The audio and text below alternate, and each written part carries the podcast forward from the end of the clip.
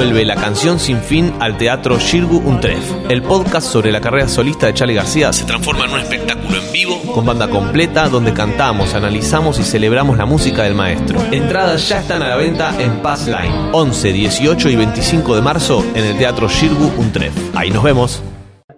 El Premio Nobel de Literatura peruano fue condecorado por la mandataria con la Orden del Sol en el grado de Gran Collar, la más alta distinción que entrega el país a personalidades de la sociedad. A esos gobernantes hay que recordarles que el Perú, donde prevalece la democracia y donde rechazamos firmemente su injerencia, que viola las normas internacionales y los más elementales principios de la buena vecindad.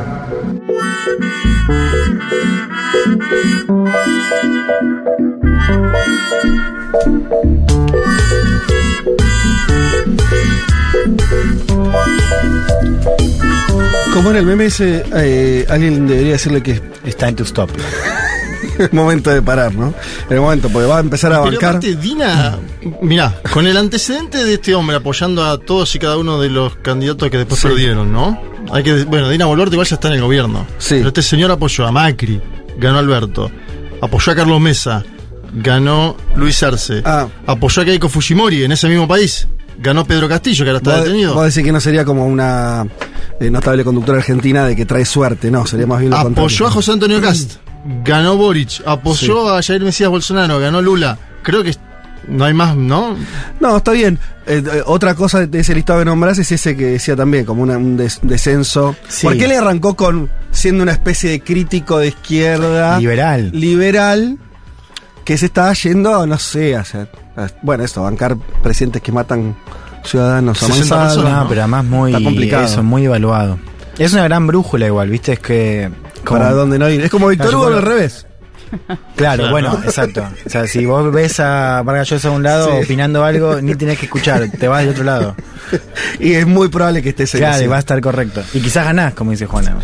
Eh, bueno, sí, qué sé yo. Eh, es eso. Le dan premios y bueno, pasa que también, eh, obviamente es un gran escritor y es alguien que, que ahora, ¿qué ¿cuántos años tiene?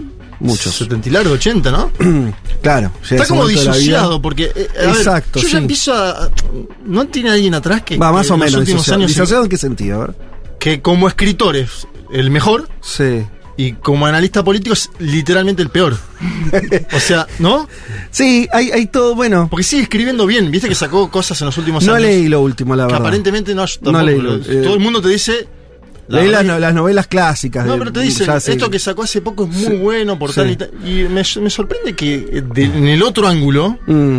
no todo el mundo puede hacer Bueno, todo, ¿no? nosotros tenemos una idea de que sí, en América Latina en general la, la cultura y los buenos escritores, bueno, con enormes excepciones en realidad, pero desde el boom latinoamericano hay cierta conexión entre la izquierda, Sí. las ideas de izquierda progresistas y ese mundo artístico.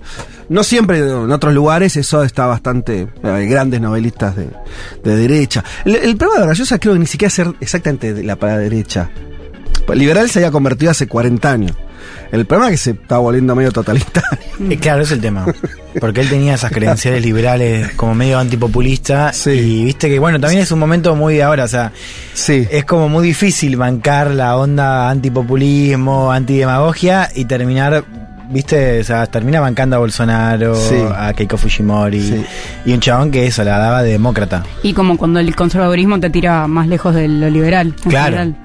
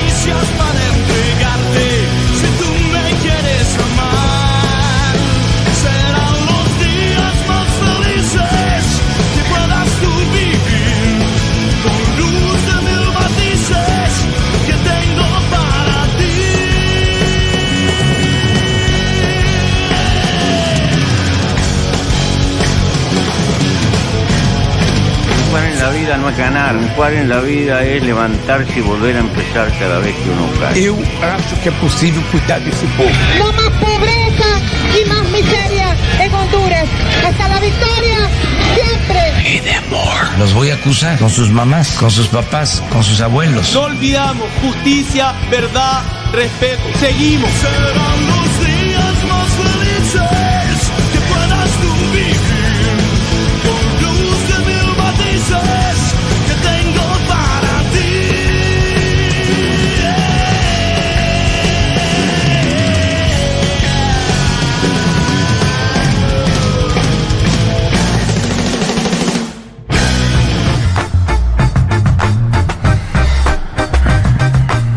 Muy buen domingo para todas y para todos. Hoy es 11 de marzo del 2023 y este es el programa 236 de Un Mundo de Sensaciones. ¿Cómo les va? Eh, hoy ya con la incorporación formal. La incorporación fue el domingo pasado, pero hoy ya será tratada como una más de, de esta mesa. Me refiero a Viole Weber, que eh, hoy nos acompaña. ¿Qué tal, Viole? Todo bien, muy contenta de estar acá. Debutaste el día que entró Víctor Hugo a este estudio. así No, increíble, ¿qué tal, increíble. eh? Mega tranqui. Ya lo puedes poner en el currículum. Estaba tocando el timbre, toqué dos, tres veces, nadie me atendía. Y cuando abren la puerta, ¡pum! Víctor. Hugo Sale. Víctor, ¿no? Muy bien, bueno.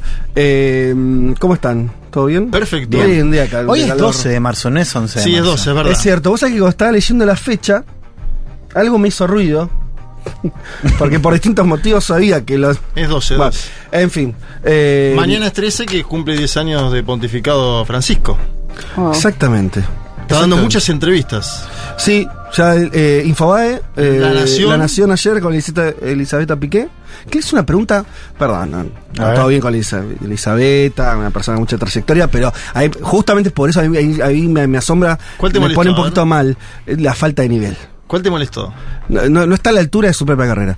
Y le hizo una pregunta indignada. ¿Viste cuando Con el periodista Putin, se- ¿no? Sí, Indignada con Putin. pero mal, o sea, eh, él con Haddad, el Papa con Haddad, dijo Sí. que eh, Putin era muy inteligente. Muy culto. Muy culto, la exacto, esa es la palabra. Es culto, muy culto. Bueno, y la periodista le dice, ¿cómo puede ser culto alguien que, y no sé qué le dice, no importa, puede ser haber invadido un país soberano. Sí, sí, dijo o y bombardean escuelas. bombardean escuelas. Pero, Y le contestó bien, Francisco. Sí, es que le contestó de la única manera que puede contestar es siendo amable, decir uno, una cosa no tiene que ver con la otra, Sí. estamos grandes.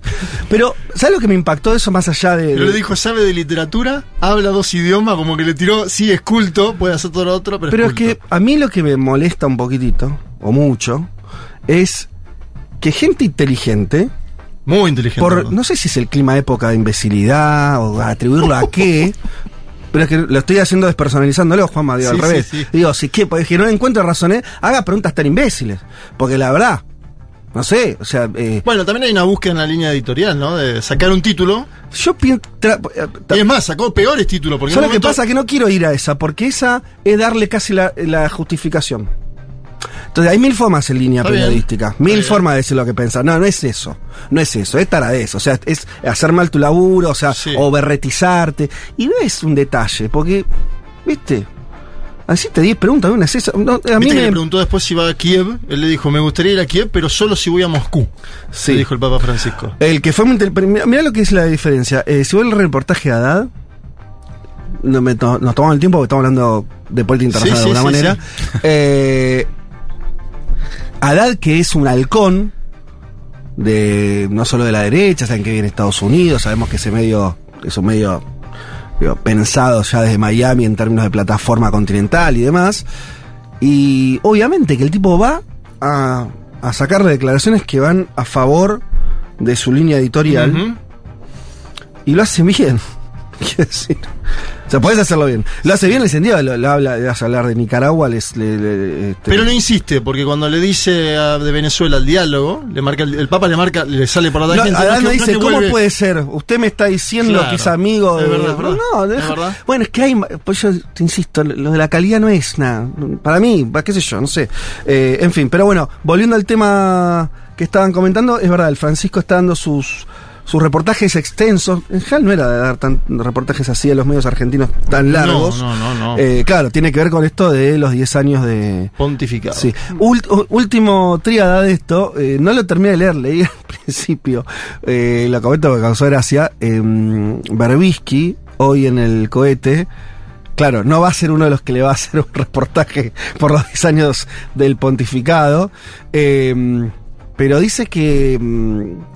Eh, que él estaba escribiendo, me llamó la atención eso. Estaba escribiendo, eh, tiene avanzada una biografía sobre Francisco, sobre el Papa, sobre Bergoglio, sobre la vida de Bergoglio, pero que no lo quiere publicar, dice, y él le tira, le tira todo, eh, le tira Sí, sí, desde que la- na- de- la- de de ser siempre. responsable de las desapariciones y torturas de, de sus colegas y demás, lo que ya medio conocemos.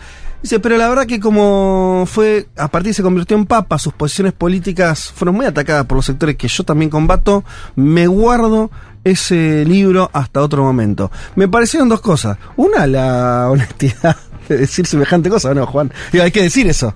Más allá que te parezca bien o mal. De hecho, a mí no me parece nada mal, porque es parte de tu decisión cuando publicas qué y lo transparenta. Eh, pero me- no me deja de parecer... eh, No, y lo publica. lo escribe, claro, lo está diciendo. Claro, pero digo, eh, se sale publicado en ebook en la nota del cohete de la luna.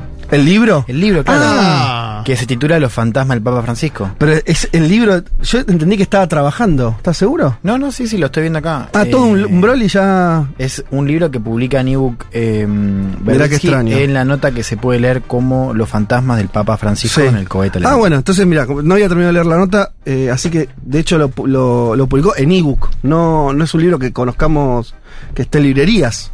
No, por lo que veo está subido acá. Bueno, no sé si queremos decir algo más del capítulo No, 10 no, años no. de, Acá del habíamos Papa. prometido una columna, ¿o no? Para, ¿Cómo? Habíamos prometido un... Habíamos prometido algo. Pero va a quedar Pero para. va a quedar para después. Semana que viene, la otra. Bien.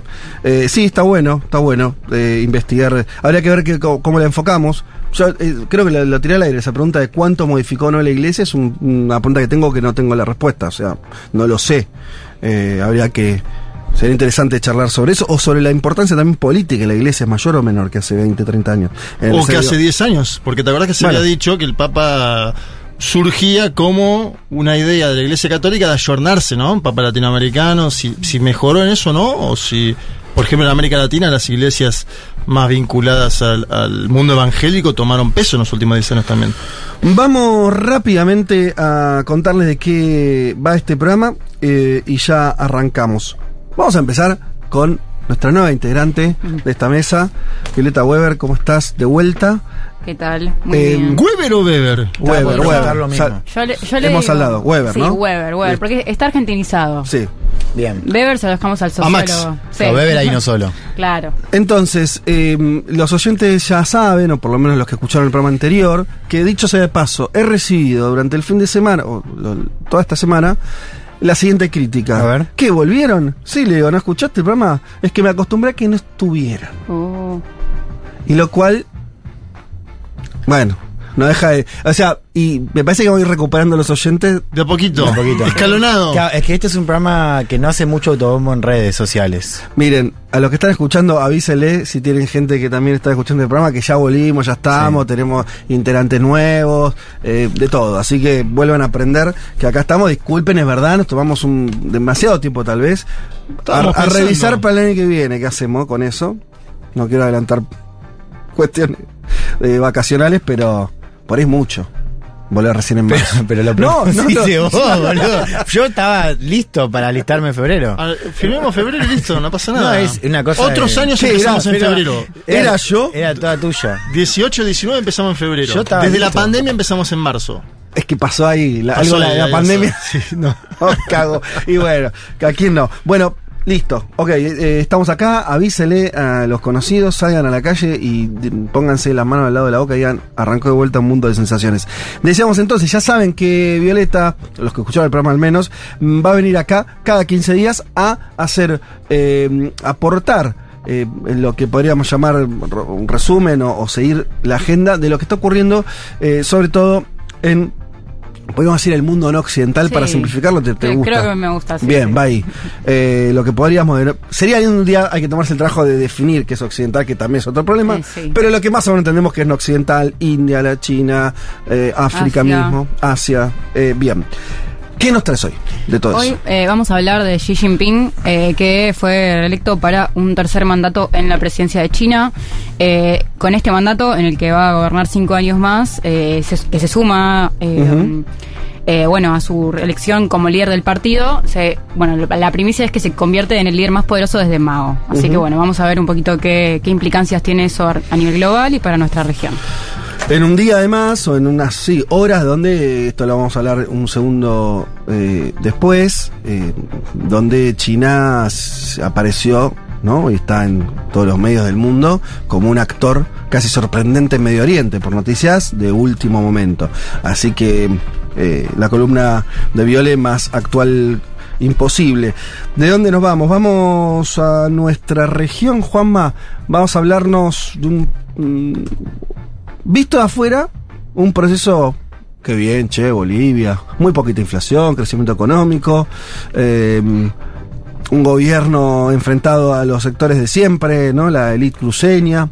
Hasta ahí todo bien, todo en orden. El problema es la interna. Y vamos a. Deberíamos hacer la sección ¿Cómo está la interna en tu país? O ese, o ese que dijiste, el problema es la interna. El problema es la interna, ¿no? Puede ser para- otro título. Sí. Bien, porque está que cruje la interna. Y cuando digo hasta que cruje, no estoy exagerando. Viste que a veces nosotros decimos cruje la interna. Acá están a punto de partirse de verdad, muchachos, ¿eh? Evo Morales, Luis Arce y David Choquehuanca, los tres disputan la sucesión presidencial. Hay elecciones en 2025, es decir, en una eternidad. Estamos iniciando el 2023, estamos en 12 de marzo del 2023. Y salió a jugar esta semana Álvaro García Linera, ex eh, vicepresidente de Bolivia. Vamos a analizar qué le impugna Evo Morales a Luis Arce Catacora. ¿Qué pasa con ex aliados de Evo? Te tiro dos al azar. Sí. Hugo Moldis y si querés Eva Copa, que era del movimiento socialismo. ¿Qué pasa con las críticas hacia Evo Morales? Moldis fue ministro de Evo Morales. ¿Y qué pasa con García Linera? ¿Qué les pide a los dos? Porque García Linera les está diciendo, más o menos, si ya vendemos un poco la columna, si no nos juntamos en 2025, van a volver a gobernar los que gobernaron en 2020, es decir, lo que hicieron el golpe de Estado. Lo de García Linera es muy interesante porque él es como un incondicional de Evo Sí. y es el que apareció sorpresivamente, ¿no? Ahora no estaba hablando él públicamente a decir. Él dice, yo soy La evista, voz de la razón. Yo soy evista, pero lo quiero ver uniendo, como en 2003-2004. Enorme definición. Bueno, eh, para seguir rápido con, con el repaso de lo que vamos a hablar hoy, nos vamos a algo que tal vez lo escucharon hablar por abajo. En este programa lo hemos tocado, sí, pero mm, ahora se suman novedades que tiene que ver con eh, un hecho que ocurrió el año pasado, no me acuerdo el mes, Septiembre. septiembre. De pronto, surgen- salen burbujitas de abajo del mar, ¿no? Eh, ahí en el mar del norte, burbujitas, y después se ve como algo que fue evidentemente una explosión de el tubo de gas, básicamente que, que conectaba Rusia con Alemania. Sí, tres de los cuatro gasoductos conocidos como Nord Stream, el gasoducto que conectaba Rusia con Alemania, principal gasoducto para Berlín, que es además la principal potencia europea. Poco se dijo en ese momento, hubo algunas especulaciones, apuntaban a Rusia inclusive Sí. eh, las miradas. Era, era, tema- era sin sentido, o sea, eh, era difícil con la lógica esa idea. y pero claro, bueno. no había mucho, mucho motivo No. ¿no? para que Rusia explotara eh, su propio gasoducto, que además digamos, le aportaba una ventaja económica y también estratégica sobre Alemania y Europa.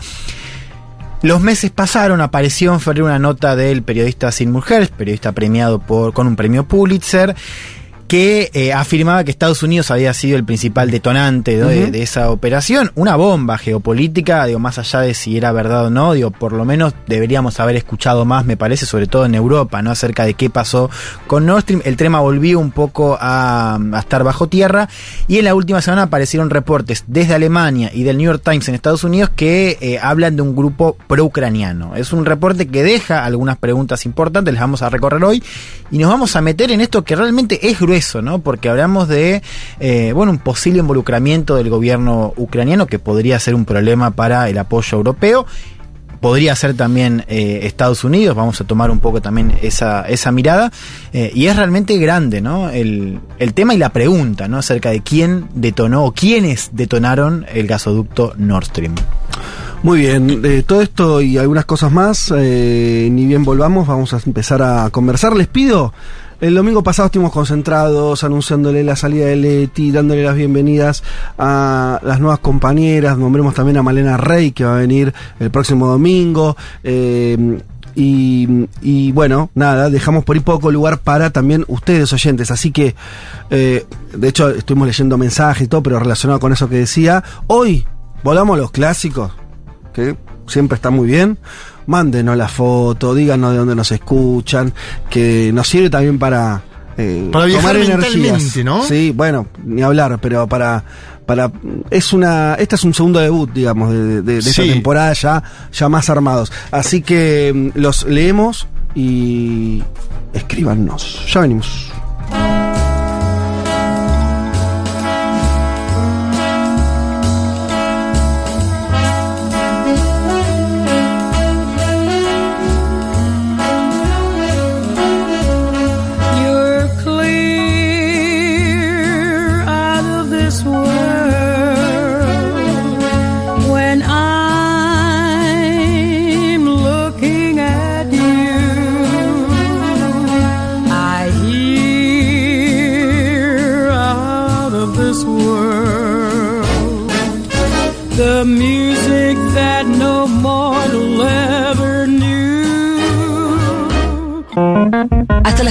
Federico Vázquez, Juan Elman, Violeta Weber, Malena Rey y Juan Manuel Carg hacen un mundo de sensaciones.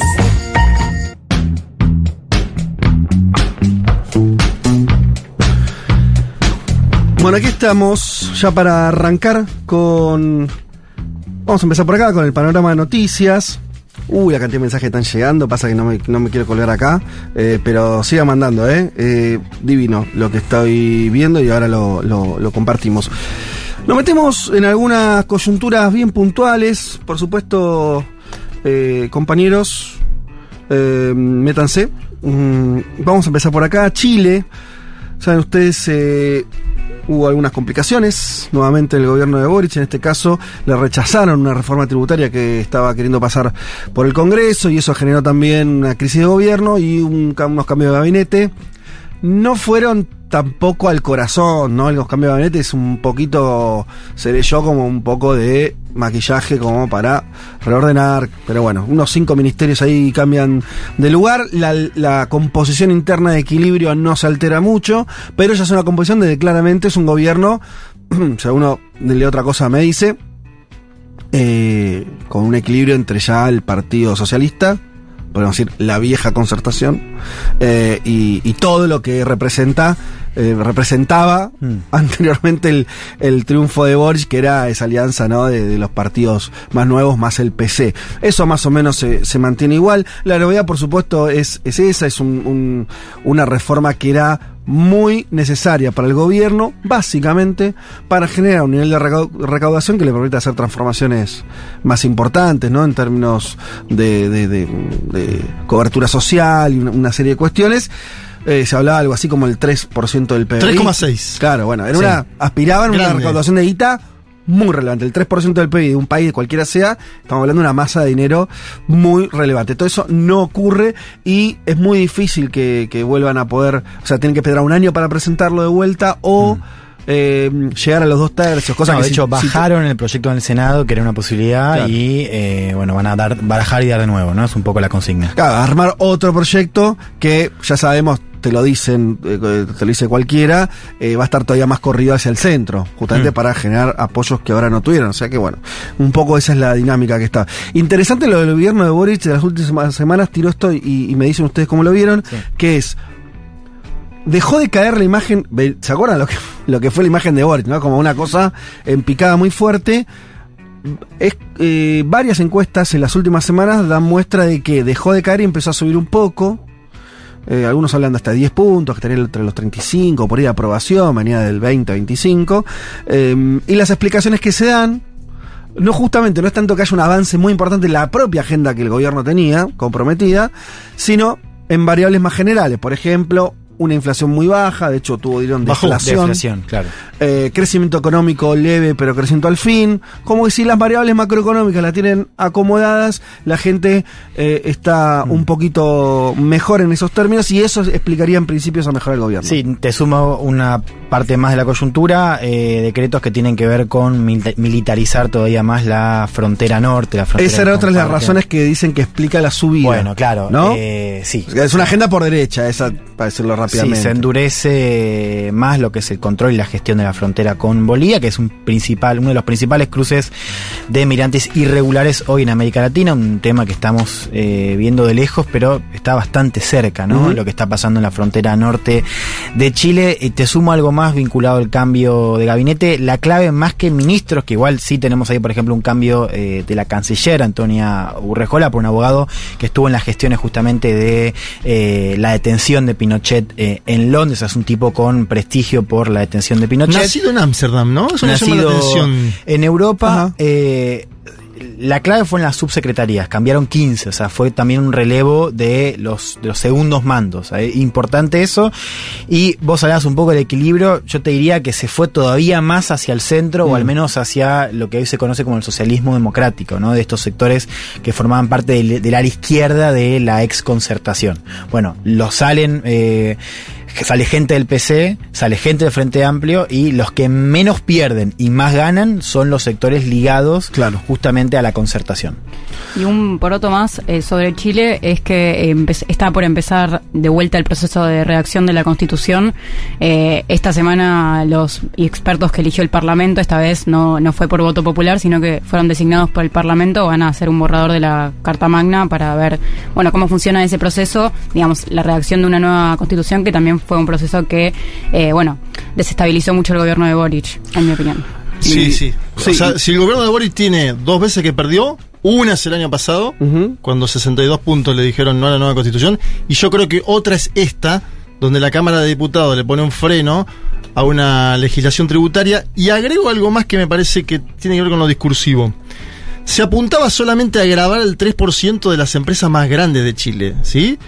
Y la- los medios concentrados, diría, para simplificarlo, llevaron mucho al tema pyme. Van a perjudicar a las pymes, van a perjudicar a la pyme. Sobre eso hicieron toda la campaña de lobby y termina saliendo lo que sale, ¿no? Eh, yo escuchaba audios en la semana muy fuerte porque los propios diputados decían, acá se tergiversó cuál era el plan nuestro en términos de cómo recaudar. Solamente íbamos a tocar al 3% que más gana de todo Chile y se instrumentalizó y se dijo, no, van a atacar a las pymes. Me parece que ahí hay algo como para estudiar de América Latina en general, ¿no? Cuando vos eh, enunciás un proyecto que quiere grabar. Acá pasó lo mismo con el impuesto a las grandes fortunas en el 2020. Acuérdense, lo, tuvo que pagar solamente el 1% de. ni siquiera el 1% de la población, creo. Y se tomó como que era un ataque, ¿no? Un- Una, una medida comunista de parte del gobierno de Alberto Fernández, que no fue, que encima fue por ese solo año, 2020. ¿Hasta cuándo el ser parte del Ejecutivo te permite plantear cuestiones, ¿no? Eh, Y- decisivas en la economía de tu país, que ni más ni menos que lo que estaban haciendo. Y además es una narrativa como que intenta imponer que el ataque es a la clase media, cuando Exacto. no es el caso. Eh, recordemos además que va a haber elecciones de consejeros constituyentes, esto que Sí, decía sí, Viole, claro. eh, mayo, falta poco. Empezó la campaña ahora. Claro, eh, va a ser una reforma, eh, no sé cómo de- denominarla, como de más baja intensidad, podríamos Sí, decir. por lo ¿no? pronto sí, atención a ver Y si esos alguna- resultados, Claro, ¿qué va a pasar ahí? Sí, a- hay que ver cómo se conforma la convención. O sea, lo que ves ahora en Chile es una retirada eh, muy grande, o sea, de lo público, ¿no? O sea, la gran novedad del estallido, que fue la incorporación a lo público, a la política de una parte de la gente que estaba afuera, eso volvió a su estado Mm. natural, si querés. Eh, así que hay que ver cómo, o sea, qué pasa en esa elección, cuánta gente va a participar, cómo termina esa convención, y en segundo lugar, qué pasa cuando tengamos un proyecto, ¿no? Porque la verdad es que nada de lo que, al menos para mí, nada de lo que tenemos hoy eh, descarta la posibilidad de, de, uno, de otro rechazo, ¿no? Lo cual ya sería, qué sé yo, una, una estocada eh, muy severa, ¿no? El proceso. Bueno, veremos cómo sigue la cuestión chilena. Seguramente en los próximos programas la estaremos tocando más profundamente. Vendeme el libro. Vendeme el libro. Vos lo tenés que vender. Vendeme el libro. O sea, pará, cada vez que hablemos de Chile hay que hablar de tu libro. No, vendémelo. Si, si, querés- si quieren saber un poco más. Se lo dio a Víctor Hugo ahora, mirá, bueno, estabas entrando y se lo dio a Víctor Hugo el Un libro. poco Ahí, más, bien, gracias, Juanma. Sí. Gracias porque te desagradecido. No, pero vendeme un poco. Le dio el del litio y Víctor Hugo dijo, ah, Víctor Hugo dijo, mirá el litio que bueno 2019 Chile, dijo. Sí. Son las dos palabras, mirá que tipo, ¿no? Que Sí. sintetiza. Sí. Así que se lo dio. Eh, bien, por supuesto, queridos oyentes, quienes no tengan todavía eh, el libro de Juan Elman eh, sobre Chile, sobre su crónica, viaje de- em, por todo el país, norte, centro y sur, em, charlas con eh, lo alto y lo bajo, ¿no? Vos uniste lo alto y lo bajo, cosa que no está logrando la política chilena. Vos tenés relatos de todo, de los que estuvieron en la primera línea combatiendo a la, a la policía en el 19, hasta eh, tomándote café con empresarios eh, ahí en Santiago. Es un libro que tiene de todo, así que por supuesto, quienes todavía no lo tienen, es una lectura, diría, casi obligada para entender Chile. Y voy a, déjame ver algo más, para Dale. tener una lectura... A veces está bueno no leer por una razón en particular. Es lindo de leer el libro, está bien escrito, entonces hay un placer ahí en sí mismo. ¿Qué más quiere que diga? Mirá lo que te ¿Está vendió? ¿eh? Ahí está, me- y sí, me gusta mucho. Por supuesto que lo compran en la tienda de Futurock, pueden venir a nuestra librería además acá ayudan a en la radio, hay que decirlo también, ayudan a la comunidad, Pero, a todo. Por supuesto. Y si son socios de la comunidad, ese libro le sale mucho más barato que si no lo son. Así que por todos lados, beneficios para todas y para todos. Dicho esto, nos vamos a otra región bastante alejada de lo que estábamos hablando recién, pero muy caliente. Lo habrán visto tal vez en algunos portales. Un acuerdo inesperado en algún punto o, o que sorprende por varias razones entre Irán y Arabia Saudita. Inesperado porque, bueno, tenés a, a- estamos hablando de Arabia Saudita, un aliado norteamericano, aliado con complejidades, pero bueno, súper aliado en muchos sentidos de los Estados Unidos. Eh, Irán, obviamente, eh, una este, bestia negra para también Estados Unidos en la región. Los dos se ponen de acuerdo, pero como si fuera poco, el que agarra las dos manitos y la junta es China. Entonces, uy, había unas, eh, unas crónicas un poquito altisonantes para lo que es esta idea de desconcierto en la diplomacia norteamericana, eh, temor por el eh, esto cambia el juego. Porque yo creo que lo que metió, a ver, díganme ustedes cómo la ven, eh, me parece que lo más pesado al final es el papel de China. Yo lo veo así, quiero decir, por supuesto que ya que Arabia Saudita e Irán hagan un acuerdo, restablezcan relaciones y todo eso, ya en- encima es relevante. Pero China que no hace esto mucho. Quiero decir, no es un país que se la pase eh, promoviendo acuerdos o, o se- o funcionando de esa manera, menos en terrenos tan eh, calientes y donde, donde había claramente un manda más que era Estados Unidos. Si querés, otro que intervenía de manera más clara era Rusia, pero China siempre estaba, ¿no? Tras bambalinas. Para mí, ¿eh? lo, lo, lo central acá es que China no solo es que hace el acuerdo, sino sale la foto, ¿no? Que dice, che, sí, yo, yo estoy acá, eh, ¿no? Y, y- y- se expone a un, a un papel, a un juego que no venía jugando. Para mí habla de un montón de cambios ahí, que, de estrategias que están atrás de esa decisión, que son los que vamos a ver en los próximos años, ¿no? Porque una cosa es ser eh, lo que venimos diciendo de, de ese país, eh, de su importancia geopolítica y todo eso. Otra cosa es empezar a jugar. Sí, poco eh, me, me gustó lo que decía Ezequiel Coppel esta semana analizando un poco el acuerdo, que es esto de que China Medio Oriente se está consolidando como el principal actor a nivel comercial. O sea, si uno mira inversiones, China ahí destaca, mientras en seguridad sigue siendo Estados Unidos el principal actor a mirar. Ahora, si vos ves esa dicotomía, también se traduce en otros lados, donde Estados Unidos sigue siendo la principal potencia que impone Sí. sus propias redes de seguridad, pero que no ofrece mucho a nivel comercial. De hecho, a Claro. China lo vimos con un acuerdo muy fuerte con Irán también en materia económica, que un poco lo que hacía era intentar resarcir lo que había perdido Irán con las sanciones de Estados Unidos. Ahora, más allá de las implicancias geopolíticas del acuerdo, acá ves algo que también estás viendo en otras regiones, o sea, cómo Estados Unidos está dejando un lugar vacante a nivel económico y ese lugar lo llena cada vez más China. Sí, además es interesante como ver, o sea, en, en- en línea con lo que decía Juan, como es- como a, a nivel global un, un- ese vacío que, que- que empieza a aparecer y que también como eh, se puede como pensar a través de, bueno, la idea de que Estados Unidos desde el 2018 que pone muchas políticas para evitar que China penetre en su economía interna Sí. eh, y, y bueno, y, es- y ese miedo de que, de que las inversiones eh, chinas estén en Estados Unidos, después cuando no pueden entrar ahí, eh, se profundiza en su intervención, en su influencia, mejor dicho, en eh, bueno todas las demás regiones del mundo y en los países del sur global. Eso es interesante porque, eh, bueno, hay, hay un, como una, una, un, un espacio para eh, generar influencia también eh, política y cultural. Yo le agrego que es, eh, para mí es la continuación de lo del punto para la paz en Ucrania, los 12 puntos que Sí. presentó China dos semanas atrás. Es cierto. Y le agrego además que no solo aparece China en la foto, sino que fue en Beijing la negociación. Mm.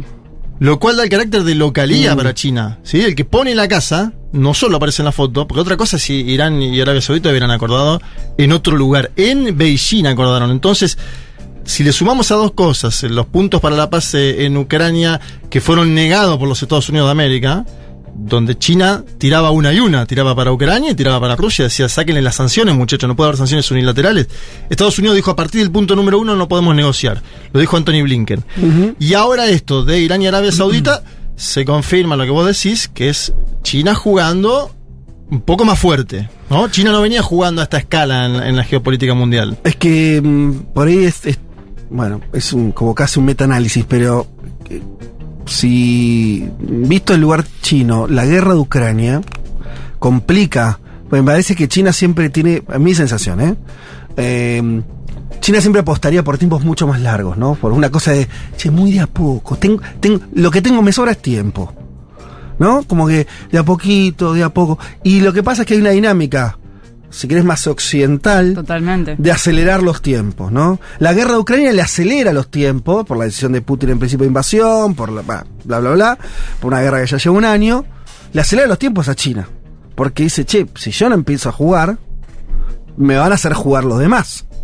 Porque no es que puede no hacer nada. De hecho, todo lo que se venía discutiendo vieron las últimas semanas de Estados Unidos diciéndole, ojo, China, si le vendés armamento a los rusos. Sí. Eh, ¿Viste? O sea, y bueno, en fin. Eh, entonces me parece que es como que está obligada, yo diría como casi en contra de, lo, de sus propios tiempos, a jugar cada vez más fuerte o más evidentemente como un, como un player a la luz del, del día. Que ya jugaba es evidente. Vos decís Por- que se tiene que acoplar un poco los tiempos de Occidente, China.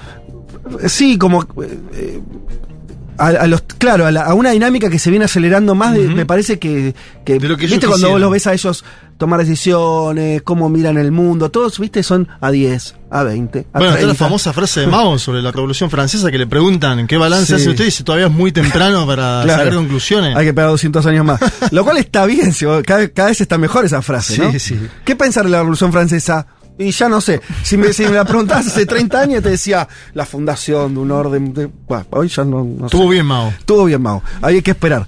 Eh, pero eso me- a mí me parece muy impactante cómo se aceleran los tiempos y, y después esa cosa de, sí, en realidad es bastante toda- eh, la otra sensación, a ver, no- simplemente para decir algo más que eh, si fuera por el peso, lo dijeron recién ustedes, la cuestión del peso económico, el peso geopolítico o la cuestión de la seguridad, de lo militar y lo económico y demás. Y vos decís, ya por el peso económico que tiene China a nivel global, debería tener mucha más incidencia internacional. O sea, todavía está como recién arrancando lo que en algún momento va a tener que equilibrarse más. Que decir, tiene que estar. Va a ser alguien que va a decidir más cosas de las que decidió hoy, me parece. Como todavía está desbalanceado eso, ¿no? Bueno, pero, perdón. Sí, sí, No, cada, métase. cada vez es, eh, es más eh, lo que lo que influye, lo que lo que digamos el nivel en el que marca la agenda, eh, el proyecto de la nueva ruta de la seda, eh, como que hay eh, una política exterior muy activa y cada vez más activa y si bien eh, como que me, me parece muy acertado eso que decís de que son tiempos más quizás menos occidentales, eso se puede ver mucho con los 12 puntos de para la guerra en Ucrania que recién a un año de la guerra aparece una propuesta de China cuando Claro. bueno, Estados Unidos desde el día 2, eh, desde el día 1, eh, estaba ahí viendo como cómo se podía meter. Sí. Eh, y, y nada, y también es como, para mí, es como, quizás se, se tenga que adaptar o quizás los demás se tengan que adaptar. Como, Bueno, sí, es- un es- poco de la- todo. El, el país más grande y la segunda potencia económica a nivel mundial, o sea. Pero hecho en un contexto que para mí la guerra eso cambia todo. esto lo, lo hemos, lo hemos laburado mucho en este programa, y vamos a tener que seguir pensándolo, que es que la guerra termina de romper un escenario antes, esa inserción de China podía ser pensada en términos casi armoniosos. ¿Qué decir? Bueno, a poco China. Lo de la guerra, ¿no? Que rompe, reconstruye Occidente. Estamos hablando de Occidente como si estuviéramos en 1954, de acá, ¿no? No se hablaba más de Occidente. Y ahora estamos hablando de Occidente, ¿por qué? Porque hay una guerra que agarró, conformó un bando, o dos bandos. Eh, entonces esa inserción es ya, ya es otra historieta, la de China en ese quilombo con una guerra mundial. Y ustedes vieron que el Papa en uno de los reportajes, el domingo pasado, ¿qué dije yo? Que era guerra mundial. Y el Papa dijo, es una guerra mundial. Ya es una guerra Pero mundial. lo viene diciendo hace tiempo, ¿eh? Dijo, no, aparte, no, no, venía a decir que era aparte, ya no, ¿eh? No, no, Ahora claro. dijo guerra mundial. Y, y nombra a Narendra Modi, que no, no, no lo Sí. mencionamos, nombra mucho a la India el Papa Francisco. Sí, Atención sí. con ese. Eh, una última pregunta para, para el- eh, si alguno sabe, eh, no, no quiero tener una mochila de plomo, pero otra especulación posible, pero no vi datos o no vi nada concreto en relación a eso, es ese acuerdo Irán-Arabia Saudita, ahora volvemos al acuerdo en sí, a la cosa más eh, local de, de esos dos actores en concreto. Son dos países, obviamente, evidentemente petroleros. ¿En qué medio no va a cambiar el juego de ese producto tan sensible y más sensible después con la cuestión de la transición energética, después de la pandemia y todo eso? Eh, todavía no vi nada en concreto, pero puede haber algo ahí, ¿no? Como un, que se empiece a armar algún escenario que disruptivo en relación al, al petróleo, no sé. Eh, digo, pues estamos hablando de dos jugadores. Eh, el- los acuerdos tenían que ver eh, con, con- con cuestiones de eh, más de, bueno, eh, comercial, diplomático. Claro, restablecer el vínculo Exacto. diplomático sobre que todo. venía a cero. Eh, pero bueno, dejo eso, digo, porque estamos hablando de dos países que producen petróleo. Sí, no, y recordar que cuando está, es cuando China cierra el acuerdo con Irán, ya no recuerdo si fue el año pasado o el anterior, eh, una de las cosas que aseguraba el acuerdo era tener para China provisión de petróleo iraní Mm. eh, por 15, 20 años, por lo Claro. pronto. Ah, bueno, bien. O sea que hay algo ahí que ya, ya se tejió en relación a, a esto. Bien, eh, último, últimos dos temas, veremos si llegamos. Voy con este en principio. Protestas en Francia contra la reforma previsional. Eh, también es algo que viene ya de- del año pasado, que se viene dando protestas y demás. Eh, mm,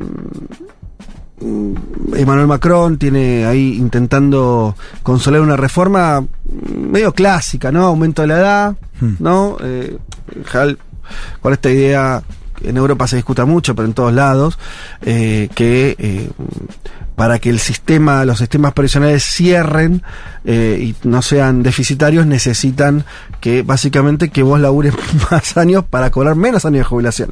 Al final es eso, toda la discusión. Eh, y por supuesto los trabajadores franceses que tienen, eh, bueno, una tradición de movilización en contra de, de, bueno, cuando van por sus conquistas, que son muchas, muy vastas, sociales, eh, salen a la calle. Eh, es lo que está ocurriendo, están... eh, También la- es producto de la caída en la tasa de natalidad a nivel mundial, ¿no? Y que en Europa se da muy fuerte, entonces tenés menos población económicamente activa, poniendo guita Sí. para los jubilados de ese momento, digamos. Claro. Y, y la tendencia es a que va creciendo, a que se va envejeciendo cada vez más la población europea. El cálculo que hacen ellos es ese. Es de 62 a 64, igual la, la Sí, son dos años que quieren subir. Sí. Eh, Y sí, aumentar el, el- los años de, de aportes, de claro. 41 a 43 o algo así. Eh, sí, siempre las ideas igual son cagar a los. Siempre es lo jubilados. mismo, ¿no? O sea, pues, la guita es un bien fungible, da igual de dónde la saques, ¿no? Vos podrías lograr el equilibrio, no sé, como los chilenos, que un cambio tributario, entonces tributás distinto, pones pa- para que el sistema jubilatorio eh, no sea deficitario.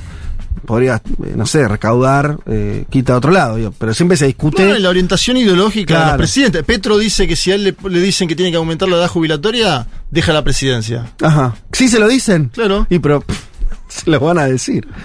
él, él está diciendo, ah, viste que ahora proponen la Sí. reforma jubilatoria y dice, lo único que no se toca Ajá. es la edad. Mirá. No quiero que toquen la edad. Quiero que to- quiero que discutamos el papel del Estado en las jubilaciones, Sí, pero la edad no se toca, dice Petro. Sí. Hay algo Diría que Francia y Colombia son dos casos casi inversos de cómo tratar. O sea, Francia tiene un sistema bastante generoso de Sí. pensiones. En Colombia tenés una parte importante de adultos mayores sin pensión, que fue parte del lema de campaña de Petro. Yo pensaba esto de, digo, vos en un momento tenés que discutirlo. Discutirlo no significa ir para una sola manera de, de, mm, de recetarlo, de ejecutarlo. Pero tenés que discutirlo, sobre todo por esto, digamos. O sea, tenés un cambio en la expectativa de vida, tenés un problema de tasa de natalidad, en fin. Qué difícil es hacerlo cuando tenés una polarización que en Francia lo deja a, a Macron sin mayoría legislativa, como tuvo en el primer eh, mandato. Sí. Y después un descontento social que es casi insoslayable, digo, en Mm. Francia. O sea, tenés la- las calles completamente tomadas con estudiantes, con sindicatos. Digo, y lo pienso para otros escenarios también. O sea, qué difícil es plantear una discusión o un programa así con una, un equilibrio político tan delicado y con las calles tan en contra, ¿no? Eh, Y sí, con la otra líder popular del país, que es Marine Le Pen, en contra Claro. Claro. Y, del aumento jubilatorio. Sí, en contra de Marine Le Pen y también Francia Insumisa, o sea, Melenchon por todo. izquierda, obviamente Todos también en en contra. contra. Eh, sí, viste que igualmente las reformas en contra de las mayorías pueden colarse aún en esos escenarios. Esto es algo interesante, o sea, vos, cuando hay una reforma que es progresiva, o sea, en favor de los que menos tienen, vos tenés que tener mayoría política en las calles, tenés que haber, o sea, tenés que tener todo a favor y ver si te sale esa. Eh, Es lo- que hablábamos de Chile antes. Exacto. Cuando es al revés, vos puedes tener medio todo en contra y casi que es viable igual. Sí. Ese es el, el famoso gustito secreto de tener el poder real, como, Exacto. como decía el, el suele decir el entrevistado del programa anterior, ¿no? El poder real. Hay algo ahí que es muy impresionante eso, porque vos le- lo, decís, eh, Juan, digo, y de hecho han hecho un montón de reformas, en general todas contrarias a, este, a, lo- a los propios jubilados presentes o futuros. Aunque las mayorías sociales estén en contra. No digo que vaya a pasar en Francia, por ahí. No, Macron aprobó reformas tributarias y laborales bastante Claro, regresivas y las querés, aprobó. y las aprobó. Es verdad que también con mayoría legislativa y un momento casi como de tregua en el sistema político francés. Que no es el caso ahora. Que no es el caso ahora. Eh, bien, sí, bueno, y eso hay que seguir de cerca ese, ese escenario. Bien complejo el escenario político francés, ¿no? Recuerdan ustedes, ya quedó atrás en el tiempo cuando fue esa reelección de Macron, pero el todo lo que pasó en términos, bueno, el crecimiento de Francia insumisa medio Claro, a dos sorpresivo. puntos de estar ¿Se en el balotaje eh, Macron-Melenchon. Todos estaban mirando a, a Le Pen, A Le Pen. como diciendo, ¡eh! Se viene Le Pen, y el que casi, bueno, el que acumuló una masa de votos inesperada eh, fue Melenchon. Bien, ahí. Último, sí, no, llegamos, se lo hacemos rápido. Eh, nos vamos a Israel. Eh, amplias protestas, sí, las protestas eh, contra la reforma judicial eh, de Netanyahu. Decenas de miles de manifestantes han vuelto, vuelto a ocupar las calles de las principales ciudades de Israel eh, para frenar la reforma judicial impulsada por Netanyahu. La oposición asegura que la nueva norma es, eh, en esencia, busca politizar y menoscabar la independencia de la justicia. Eh, hay bloqueos, bueno, muchas protestas. Eh, mm, mm, eh, las multitudinarias protestas en Israel contra la reforma judicial están impulsadas por el nuevo gobierno ultraderecha. Se expanden cada semana en nuevos sectores de la sociedad e incluyen ya importantes referentes de la cultura, de la economía y hasta del ejército. ¿Alguna nota al pie de esto? No, es eh, para sumar a este contexto tan particular que estamos viendo con una escalada bastante fuerte en Cisjordania. Hace poco vimos la mayor operación del ejército israelí en eh, Cisjordania desde 2005, con más de 10 muertos. Lo contando en Ahora Dicen, por ejemplo. Eh, atención a lo que está pasando ahí. Y fíjate esto, hubo una polémica eh, chiquita pero interesante vinculada a si Estados Unidos le iba a dar la visa al ministro de Finanzas de Israel. Hablamos de Bezabel Smotrich, que es justamente uno de estos tipos que hizo carrera política bancando a los colonos. Es un tipo que además vive en un asentamiento israelí en Cisjordania. Se decía, un tipo además que fue eh, procesado, fue al menos acusado de eh, dichos de, de- por incitación al racismo, habló de aniquilar eh, al pueblo palestino, o sea, el tipo que hoy es ministro de Finanzas eh, de Israel. Se decía que Estados Unidos iba a negarle la visa, finalmente se la dio eh, en el día de ayer, con lo cual digo, también uno puede leer esto de que Estados Unidos se iba a sumar, si quería hacer la campaña, o el gobierno se iba a sumar a la campaña de boicot a lo que está pasando con el gobierno actual, no estaríamos viéndolo al menos en estas pequeñas señales.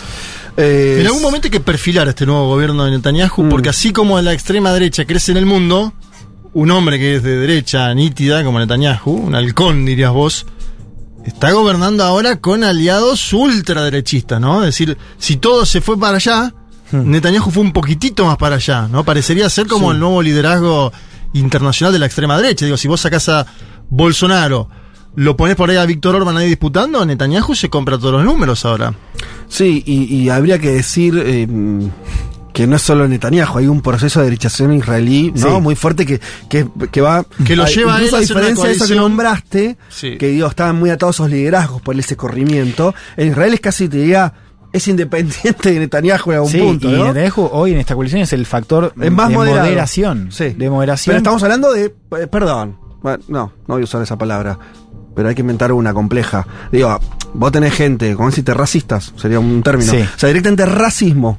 Eh, tenés una política descarada, hay videos circulando por todos lados de lo que es directamente, no sé cómo, no sé cómo calificar, o sea, eh, eh, directamente un, hacerle eh, torturas en vivo en directo a, a- a palestinos, a gente que, que, que está viviendo, llega, ¿no? Esa dinámica, llega un colono a una a un barrio donde que era un barrio palestino y empiezan a, a cagar a palo a la gente, o sea, pues, no sé. Hmm. Bueno, eh, Coppel lo, lo llama pogrom, ¿no? O sea, son Sí, sí, situaciones... eh, lo vimos en las ciudades Es palestinas, ti- más de 100 colonos entrando y quemando todo. Una violación de los derechos humanos constante insonante a la luz de. y eso ilegitimado por el gobierno, por sectores del gobierno. Eso es.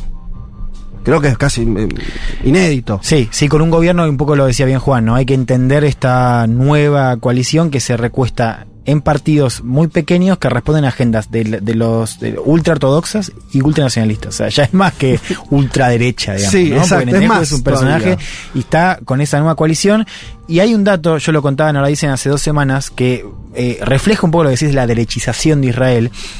Eh, más del 60% de los israelíes hoy se considera, o sea, se eh, agrupa, se asocia a, el- a la derecha en el espectro político. Sí. Ahora, si vos mirás esos datos, hay algo muy interesante, que es los que más se manifiestan de derecha en Israel son los jóvenes de 18 a 24 años. Mm. Porque, claro, recordemos el, el inicio del, del- en términos históricos, que es un- en términos bastante más acotados que en otros países, eh, Israel tiene un- una, una tradición más socialista, ¿no? Con el Partido Laborista encabezando sus primeras décadas eh, de eh, política, de fundación, si querés, de la nación. Claro, los más viejos tienen todavía el recuerdo de esos años y de alguna manera son no reticentes, pero están más lejos de afirmarse derecha Claro. que los pibes, Claro. que son los que están más comprometidos y los que además estás viendo en ese activismo ya eh, casi terrorista, te diría. Sí, es un estado teocrático y totalitario. O sea, qué sé yo. Digo, yo la verdad que eh, esas comparaciones siempre son complejas, pero. Sí, no, no. Yo no lo llamaría no- estado ni teocrático ni totalitario, pero. Bueno, teocrático, pero, ¿por qué sí. No, no, eh, claro, ahí O se sea, está discutiendo ahora. Por ahora no lo es. Sí es un, digo, más allá de. de- No, pero pará, en términos concretos, los ciudadanos que no son eh, eh, judíos tienen otra, digo, los, los- los ciudadanos, eh, hay ciudadanos palestinos, israelíes, tienen otra de segunda, legalmente. ¿cierto? Bueno, eso se está discutiendo, o sea, creo que justamente lo que es interesante este debate porque Sí. en este momento se está discutiendo una reforma judicial que entre otras cosas sería Todavía más, más, regresiva en términos de derechos civiles, claro, No, recordemos que- blanquearlo en los papeles. Claro, recordemos que hay- hay un 20% de ciudadanos árabes israelíes. ¿no? Y ahí efectivamente se da como esa simetría en términos de derechos civiles. Muy complejo ese, ese escenario, eh, muy lamentable. Y bueno, eh, y, lo que está salvando a, a una crítica un poco más amplia es esta pertenencia a Occidente, ¿no? esa, esa idea de Israel como una isla en medio, ¿no? en Medio Oriente, que eh, y esa alianza que parece a prueba así de cualquier tipo de Claro, situación de derechos humanos decía el- o nada de Estados Unidos. El ¿no? incidente este, ¿no? Que refleja que Estados Unidos, si bien es crítico en materia de derechos humanos, cuando tiene que mover las fichas, No, no, está se queda quieto. Igual con esta derechización del gobierno de Israel, hace algunas semanas vimos a Anthony Blinken llamando al presidente palestino y diciéndole que quería que se terminara el conflicto, como algo que es una novedad total en, en el marco del apoyo constante y, e incondicional de Estados Unidos a Israel en este conflicto. Bueno, eh, fichas que se mueven, en general para, para el lado eh, más jodido, pero bueno, así pasa a veces. Eh, cerramos el programa de esta manera y ya nos metemos con otros temas, ¿les parece? Ya venimos.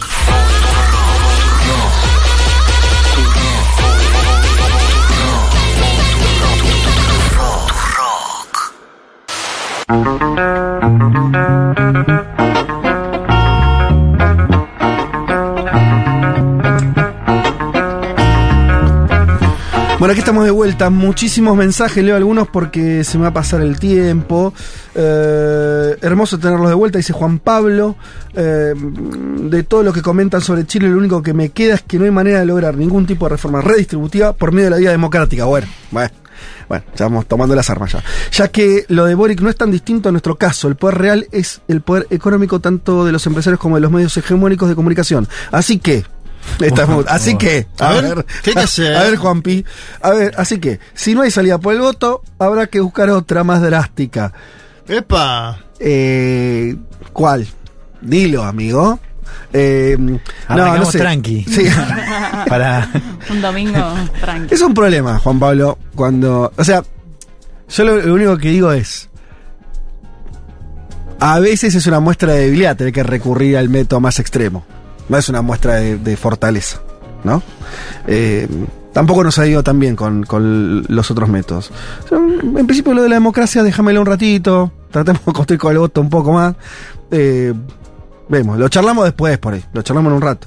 Eh, nos mandan saludos eh, Eve y Seba, recién despertados luego de un intento de bailar salsa en la noche de Cali. ¡Epa! Mirá qué lindo, ¿eh? Noche de Cali, salsa. Me gustó lo del intento, porque yo, a mí me pasó una vez. ¿Qué son Estaba- argentinos? Y claro, sí. Y te pones a bailar al lado de los otros, ¿viste cómo No, bailan? te- no, sí, te claro, quita ¿a usted le pasó? Sí. Ah, a mí también me pasó. Yo estaba No. una vez en, no me acuerdo, sí, sí era, creo que era Cali también, ¿sabes? Eh, y sí, nos fuimos a tomar algo, yo qué sé.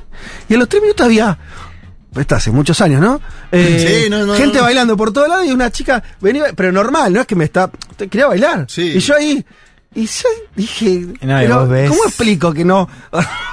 y estaban todos eran dando piruetas, ¿viste? Acro- Claro, acróbatas quizás eran. antes, no sé, cuando llegaste al lugar decías, quizás eh, me animo, eh, me animo. Ves Sí, a dos ves o tres ese- y no. decís, no, la derrota es total. Violeta, ¿cómo te llamas con la salsa? No, yo no sé bailar. No sé bailar ningún ritmo, así que. Oh, ningún ritmo. Ningún ritmo, te la debo esa. Me encantaría aprender, me encantaría, pero no. Yo lo que veía, yo lo que veía, eh, no sé si es así, pero lo vi, es, ah, tenía, est- había algunas argentinas con nosotros que tenían tan poca idea de la salsa como yo, pero no sé si es porque el baile, eh, eh, el tipo como que dirige más, no sé qué, y se podían bailar. Claro. Si bailaban con alguien que bailaba bien, no hacían papelones. Claro. No así nuestro No, caso, no creo, ¿entendés? no. Como que había... eh, tenés alguna chance más, quiere decir. Me parece que... No, no, no, nosotros estamos, pero... No lo sé, eh, realmente tengo dudas. ¿Des- ¿Desconfías? Sí. Bueno, eh, hola gente linda. Hay muchos mensajes del tipo, es verdad, se tomaron mucho tiempo. Sí, y noto ahí como un dejo de. Ya no, viste, el cuando el reclamo ya pasó porque estamos acá al aire y ya está, nos volvemos a acompañar, pero te dejan asentado como. No lo hagas más. Te- exacto. El libro de acta, ¿no? Exactamente. Como, sí, lo que sí, se zarparon. Sí, eh, está bien. Bueno, eh, ¿para qué estamos acá de vuelta, che? Eh, nos escuchan desde Rosario, yendo a Roldán, ritual de los domingos. El tema no es tanto la extensión de las vacaciones, es que se van cuando pasa de todo. No, viejo, todo el tiempo pasa de todo. Claro. Eh, no, no. Claro. El año pasado, sin más lejos, eh, hubo una invasión. Sí. Exacto. Y acá se preguntan si no hubo cambios en lo, la cortina de apertura. Eh, Sí, claro, claro. Y eh, has escuchado bien. Hay personajes nuevos. Saludo para Gelines y Ricardo, nuestros oyentes del programa, nuevos oyentes del programa. Ah, mira, hay gente saludando a otros oyentes. Esa me Los encanta, la queremos. dinámica de pueblo que me encanta. Miguel y Juana de Córdoba, entonces saludando a Gelines, ¿se dirá? Angeline. No. G-E. Gelins. Gelin. Jelin. Gelin, ¿será francés? No sé. Jolín. Y Ricardo. Nuevos oyentes, bueno, más que bienvenidos. Eh, Andrés de Sierra Chica, de Córdoba. Eh, mm, buen 2023, seguirán los sextos, contenta de volver a escucharlos. ¿Cuánto Hacen- oyente en Córdoba, eh? Sí. Sí. Acá limpiando mi casa mientras los escucho y me informo. Necesitaba que vuelvan, gran pa- compañía. Eh, eh, eh. Y fotos, acá Federico desde Bahía Blanca, cortando los suyos mientras escucho. O sea, hay gente que trabaja. También otro clásico, gente preparando sus comidas. Acá un batido de huevos con algo, una selga. Vas a hacer una tarta de selga, unos. Un revuelto. Sí, o unos buñuelitos de acelga Mm, por ahí. escuchando un mundo de sesiones mientras cocino, soy trabajadora freelance, así que el domingo cocino para la semana y armo mi agenda o adelanto laburo. Gente ordenada. Gente ordenada. ¿Quién ¿Quién- pudiera, eh? ¿Quién pudiera, tal cual? Está ¿Quién muy bien. pudiera? Bueno, muchísimos mensajes más. Desde El Salvador nos saludan. Eh, mm, ¿Quién lo hace? Ah, quería decir el nombre. Romina Villalba. Interesante. ¿Qué tal, Romina? Del Salvador. ¿Qué? Sí, que no, no- nos metamos ahí ahora. Ay, no, ay, no. ¿Adentro Ay, no. o afuera de la ¿Por mega cárcel? ¿Por qué meternos ahí?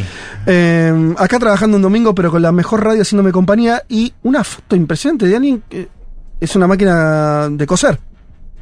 Es un- está haciendo como un, un- Bordado. No, como cosiendo un cierre, veo yo. Ah, ¿Eh? Así, eh, una costurera o alguien que trabaja vinculado al- a la pilcha, mandando un saludo.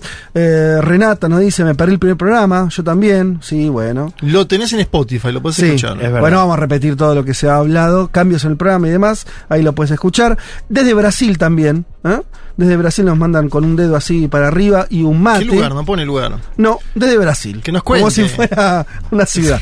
Desde- eh, se ve muy verde, pero todo Brasil es verde, así que puede estar, no sé, en Salvador de Bahía, o en Río de Janeiro, o en. San Pablo, eh, no lo sé. Bueno, algunos audios también ahí que la producción estará procesando. Nos metemos con el próximo tema y lo seguimos leyendo, ¿eh? sigan escribiendo que los vamos a leer eh, en unos minutos nada más. ¿A dónde vamos? Bueno, ah, vamos entonces a- al, al tema del atentado del Nord Stream, al gasoducto. Eh, ¿Por dónde quieres arrancar? Bueno, por la noticia. ¿no? Decíamos en septiembre del año pasado, aparece esta noticia acerca de bueno, un sabotaje, una explosión que eh, pone fuera de servicio a tres de los cuatro gasoductos que componen eh, Nord Stream. ¿no? Hay Nord Stream 1, Nord Stream 2.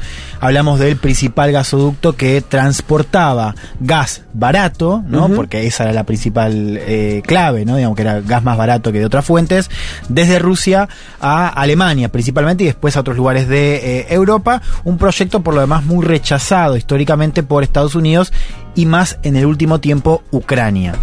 Eh, a ver, la noticia aparece, la hemos comentado, se dijo muy poco realmente, hubo poco lugar en la, en la prensa, poco lugar en primera plana, tanto en Estados Unidos como en Europa, y naturalmente acá tampoco hubo mucha, mucho revuelo. ¿Te acordás que salió este empresario? mm, Ay, se me fue el nombre. Un académico, se llama Jeffrey Sachs. Perdón, eh, eh, Sachs. eh, Uno de los pocos, exacto, académico. lo vamos a escuchar hoy también, porque En sigue la estando cadena ahí. Bloomberg habló y quedaron todos como. ¿Qué está diciendo? Dijo, che, acá lo principal Dijo que fue Estados Unidos. y todos lo sabemos, dijo. Eh, a él lo intenta sacar del aire. Recordemos al principio de la noticia, eh, CNN de hecho publica que había algunos buques rusos dando vuelta en la zona, con lo cual las miradas se a apuntar hacia Rusia, que por lo demás tenía, si uno lo mira en términos quizás más racionales, poco interés en detonar sus propios gasoductos. Un Bueno, gasoducto que además digamos, de- digamos algo más, tenía bastante interés en que no se exploten. Claro, eh, porque Juan. no solamente le daba plata, sino que además le daba, bueno, cierta superioridad estratégica, ¿no? Porque Alemania dependía en buena medida de ese gas, un tema que sigue siendo importante para Europa. A ver, los meses pasan, llegamos a febrero. Y ahí tenemos un texto, un texto largo que publica el periodista Seymour Hersh, ganador de un Pulitzer por sus reportajes durante la guerra de Vietnam. Estos periodistas, viste, que se escriben con, P, con, con P mayúscula, ¿no? Tipos, Ah. Y periodistas Sí. Eh, Importantes. importantes. Si tenés un Pulitzer, estás ahí en la liga, ¿no? En los grandes. Eh, sí, trabajó en New Yorker, trabajó en el New York Times y él publica en su newsletter una investigación donde afirma que fue Estados Unidos el responsable del atentado. Dice que fueron los que planearon con órdenes de la Casa Blanca eh, por varios meses la operación, con buzos entrenados por... Porque recordemos que el gasoducto está bajo el mar, o sea, no es una boludez. No, claro. Lo que dice Hersh es que hubo buzos entrenados por la Marina de Estados Unidos y que con colaboración de Noruega llegaron, bajaron y explotaron tres de los cuatro gasoductos. Esa nota tiene un problema bastante grande, que es que si bien acusa directamente a la Casa Blanca y básicamente revela una, una suerte de bomba periodística, eh, lo hace con una sola fuente, ¿no? Mm. a la que nombra con conocimiento directo de la planificación del atentado. O sea, el, el texto está basado en una sola fuente y Hersh no nos dice más sobre eso. Después, cuando él lo entrevistan, sale a decir que bueno, que una fuente con bastante conocimiento, pero no, eh, no despeja las preguntas. La Casa Blanca lo desmiente, Europa también, ¿no?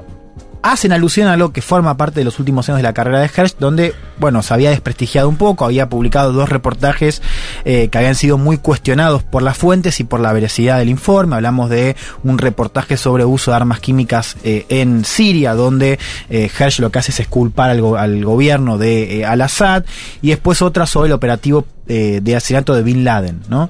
Eh, o sea, un poco se lo retrata a Hersh como un periodista caído en desgracia y con, con esa idea se también se...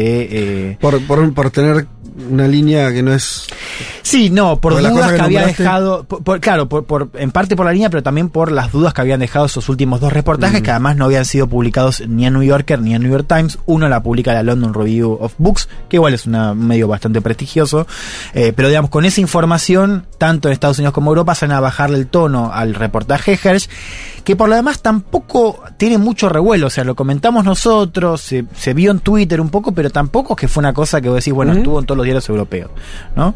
Eh, bueno, así llegamos a la semana pasada, donde se publican varias investigaciones, o dos muy importantes, en un día de distancia, o sea, salen en- casi al mismo momento, una de New York Times y otra de origen alemán, de las cadenas televisivas ARD y CSWR, con el diario DayZ, o sea, fueron tres medios alemanes, que apuntan, y acá cambia la hipótesis, a un grupo pro-ucraniano. Eso es lo que nos dicen las investigaciones, que fue un grupo pro-ucraniano eh, el que estuvo detrás del atentado a eh, Nord Stream. Si uno lee esas investigaciones, se fija primero en la alemana, dicen que eh, con fuentes que serían investigadores, eh, porque recordemos que la investigación la están haciendo sobre todo eh, los actores alemanes, dicen que los responsables serían seis personas, cinco hombres y una mujer, que hicieron la, la operación a borde de un yate alquilado en una sociedad basada en Polonia, perteneciente a dos ucranianos. O sea que hayan armado algo en Polonia y que el dueño, los dueños del yate eran dos ucranianos. No nos dicen mucho más sobre esto. La New York Times se arma con fuentes de Estados Unidos, de la Casa Blanca y de, de la comunidad de inteligencia, eh, donde hablan de que los autores fueron posiblemente ciudadanos de Rusia y Ucrania opositores a Putin. Eso es lo que dice el New York Times. No dice mucho más. Pero dice también, y acá cuando habla de las fuentes hablamos de fuentes del gobierno de Estados Unidos o del Estado de. Estados Unidos, pero digamos ligadas al gobierno, eh, donde además dicen que descartan el gobierno de Ucrania. O sea, dicen... Ni siquiera Son es- grupos pro-ucranianos, pero no. No, no es, no es Kiev. Es No- gente entusiasta. Zelensky, no es fueron, fueron un grupito de entusiastas. Seis locos sueltos de. de, de- de- Sí, pero además está bueno porque eh, vos dijiste bien como para empezar a entender. Estás hablando de un gasoducto subterráneo. O sea, es una, una, es una complejidad. Sí, tienen que ser buzos especialistas lo que hagan Sí, la pero además de operación. uso especialista vos tenés que tener conocimiento de dónde está eso. O sea, te, te Sí. imaginas que no es algo que bajas. ¿entendés? Y y está- Bueno, no, ahora vamos a, fin. vamos a meternos un poco en eso, digamos, a ver si efectivamente se podía hacer sin un actor estatal detrás. Eh, escuchándote, lo que yo interpreto es que es una. es- esto último parece más una operación de prensa como para asignar un tipo de responsabilidad sin decir lo que ocurrió. Claro, porque además dicen muy poco, dicen... eh, ese- esta es la versión de Estados Unidos, está claro. Sí, ¿no? claro. Eh, eh, diciendo, bueno, creemos que fueron ciudadanos ligados a, a opositores a Putin de Ucrania y de Rusia. Eh, hay muchas dudas, la nota también dice eso, que Estados Unidos afirma que no hay mucha claridad acerca de qué pasó, pero igual eh, hay claridad en que, en que no sería algo de Ucrania, del gobierno de Ucrania. Eh, Lo que pasa es que si aceptaran que fueron que fue Estados Unidos o el gobierno de Ucrania tendría tener unas, unas complicaciones, ¿no? Digo, sería políticamente un- una cosa muy compleja de digerir, porque básicamente atentaste, olvídate de Rusia, atentaste contra infraestructura que también era alemana, europea. Claro, eh, Alemania bueno. es la principal. Digo, también no- no es que se hubiese sido, qué sé yo, Malta no hubiese sido grave, pero es la principal potencia Mm. alemana, digo, es un escándalo geopolítico. Eh, a ver, empecemos a escuchar algunas creo, voces. perdón, nadie, nadie cree. esto, a ver, todo esto estamos conversando por la opinión pública. Todos sabemos que fue Estados Unidos y los europeos saben que fueron ellos. A ver, no, eh, para no, no. no hay ingenuidad acá. Digo, no hay manera. Podemos. Está bueno hablar de la narrativa, pero en términos concretos no hay forma de que eso no haya sido con asistencia de Estados Unidos. Bien, el Pensá que es- los ucranianos que no saben pilotear un helicóptero lo tienen que tener para eso. No, ellos, un grupo suelto, ni siquiera el Estado ucraniano va y vuela un gasoducto. Eso no tiene ningún sentido. Y aparte hubo amenazas previas de Biden, ¿no? Biden Eh, dijo, por eso. no Ahora vamos sé a si ir. tenés el audio, pero dijo ante- antes de la invasión, dijo, si lo hacen no habrá Nord Stream, dijo. ¿Viole? No, la nota de Hersh, me acuerdo cuando salió que eh, decía que era información pública, que había aviones estadounidenses sobrevolando justo el punto donde estaba el gasoducto. Claro. Y eso. Después salieron al- algunos eh, periodistas de este sitio Bellingcat, que es un sitio muy prestigioso de investigación, a decir que eh, ellos tenían imágenes satélites que no coincidían, o sea, las Mm. fechas que daba Hersh con este como Ujú. decía Viole, digamos, este patrullaje eh, que asignaba Hersh en la nota. ¿Lo quieren escuchar a Simon Hersh que apareció Sí. después del reportaje? Dale. Y dijo, che, loco, ¿me joden a mí con la fuente? Y yo también ¿Esto tengo quilombo con la Claro. fuente. Escuchémoslo. in the first place, the thing I'm accused of is not naming sources. And of course, I noticed both the story in the um, New York Times and the Washington Post this morning. I still get the papers in print. I like to see a paper. Um, both had no sources in it either. It's just a silly thing to decide that because I don't name sources or I don't put anybody in a meeting, which is the critical thing not to do, um, that it doesn't exist. That's just an excuse. Se me acusa de no nombrar las fuentes y las notas del New York Times y el Washington Post de esta mañana, y ahí dice todavía recibo los diarios impresos, lo cual me parece una fabulosa costumbre, Sí. ninguna nombra a las fuentes. O sea, es una tontería decir Mm. que porque no menciono las fuentes o no las sitúo en una reunión, que no existe. Es solo una excusa, eh, dice Hersh. Ahora, para ser claros, las críticas a Hersh no son tanto por no nombrar a la fuente, que puede ser, eh, sino por usar solo una. Esa es la principal crítica eh, a Hersh. Ahora, con respecto a eh, la calidad de un las periodismo fuentes, que ya no existe, Juan, ¿no? Esto de los- los- las, las tres fuentes equidistantes. En el periodismo actual en el mundo, no sé, se me escapa investigaciones prestigiosas que en este momento podía consulté a tres fuentes equidistantes. Y bueno, pero. Estamos hablando, de- sí, lo juzgan con la vara de él, ¿no? Un hombre que Claro. investigó en Vietnam. Estamos en un mundo periodístico Sí. donde las tres fuentes no existen nunca. El, el- el problema de las, de las notas del New York Times es que hay más de una fuente, pero hay un problema también con la calidad de esas fuentes, Claro, digamos, sí, que ¿no? son eh, de directamente. No, pero además digo, son directamente fuentes eh, que representan al gobierno de Estados Unidos. Sí, claro. Eh, y hablamos de medios, de hecho lo dice Hershey en la nota, la pueden escuchar, son 20 minutos donde él habla un poco de, de, de lo que está pasando, la investigación, y también habla mucho de periodismo, lo cual me parece que está buenísimo, bueno, mí me encanta. Eh, paréntesis, record- eh, el texto de Hershey está muy bien escrito, el, Claro. me di cuenta que a ver, vos me podés decir, no sé, la dictadura comunista de Xi Jinping, pero si está bien escrito, o sea, ya tengo una debilidad, como Mm. es un problema que... En fin. ¿Te gustan los periodistas de antes? Está sí, bien, Sí, boludo, está no bien. puedo negar. Bueno, eh, escribe bien, la verdad que eh, Hash. Bueno, dice, eh, claro, ellos también tienen un problema con la calidad de las fuentes, ¿no? Eh, y habla un poco también de, bueno, dice, el, el New York Times hace muy buenas cosas, pero esta no la hizo bien. O sea, acá no estamos, no, no estamos viendo un medio que, que pone todo su poder de periodismo de, de investigación a favor de, de desenmascarar un poco qué pasó con esta eh, historia, ¿no? Y esto de, a ver, el problema son las pruebas en esta, en esta trama, tanto en la nota de Hersh como en las otras investigaciones, más allá de lo que podamos especular, que ahora lo charlamos, ¿no? Pero digamos, todavía no tenemos conocimiento, o sea, no tenemos pruebas de eh, qué pasó con esta operación, si bien me parece que uno puede em, poner justamente en consideración las teorías. Hagamos esto, tomemos un poco la historia del eh, New York Times o esta versión occidental que La apunta nueva. Los al grupo pro-ucraniano. Sí, a ver. a ver, ¿cómo pueden seis personas en un yate alquilado montar una operación tan compleja? Eso es lo que decíamos. Sí. Claro, o sea, Es demasiado es evidente eso. No, o sea, Demasiado es muy obvio. difícil que se logre sin apoyo de por lo menos un actor estatal. ¿no? Ujú. Porque, digo, la nota de Hersh lo que dice es, esto es una operación que se planea con un año de distancia.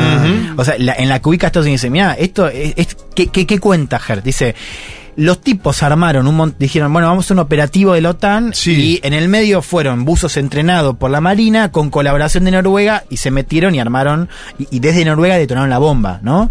Eh, Pero aparte es en dos pasos, porque la, se, se detona la bomba dos meses después, entiendo. La de Hersh, yo me acuerdo que la leí, era los buzos ponen un día determinado con Sí, el ejercicio de la claro. OTAN y después por aire Claro. tiran la boya, lo que sería, Claro. y ahí se produce la detonación. Claro, Claro, claro, porque además Es no en hay- dos pasos. Y no Sí. hay, o sea, es una zona Si no es que complicada. tiras un chasquibún y te vas corriendo. Exacto. No, es decir, bueno, vamos, vamos, eh, y volamos Nord Stream. No, no, no es fácil.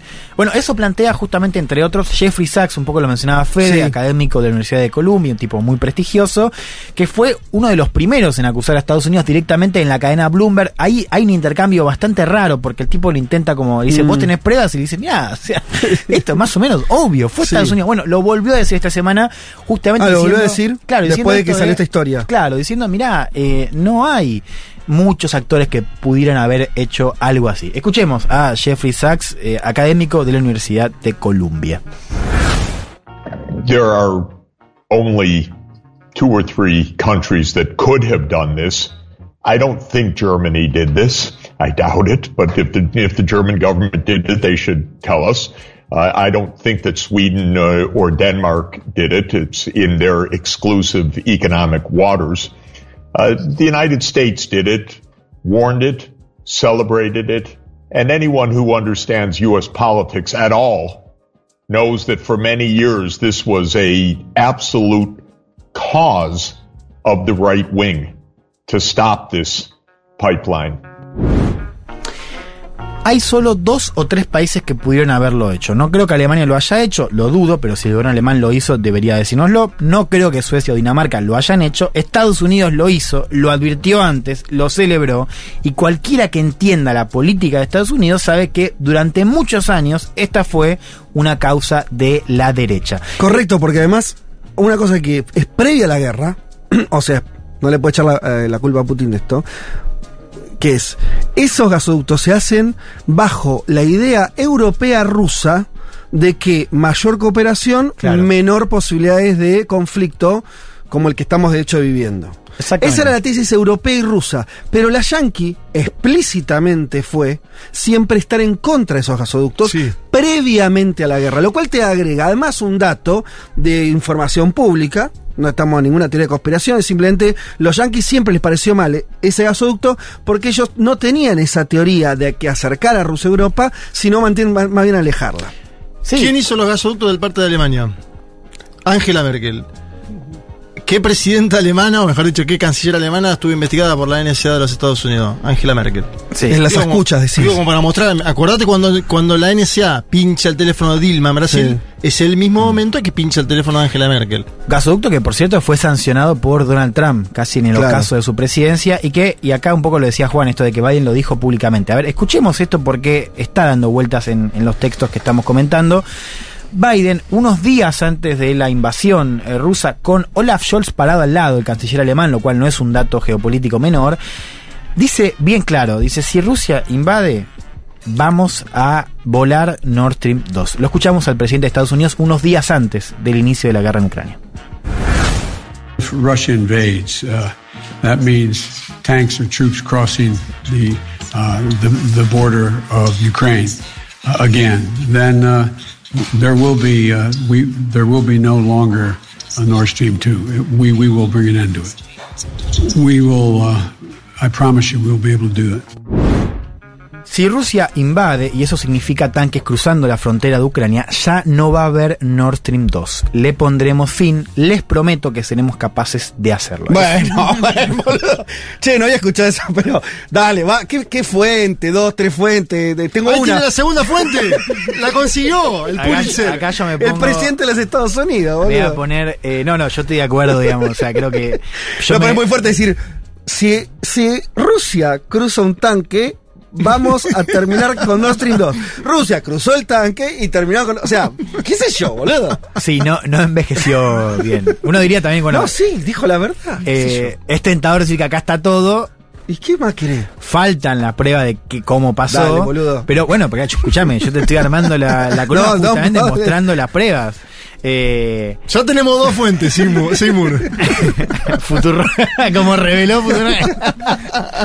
Digo, pero No, no, para el haya escuchado lo de Biden es muy impactante. es, es no me, o no me fuerte. acordaba. Mamá le pero- pregunta, le dice, ¿cómo lo- con el canciller al lado? Claro, le dice, claro. ¿cómo lo hace? Dice, ¿Qué no, ¿Eso es de, febrero? Sí, le dice, tranquila, y nosotros vamos a hacerlo.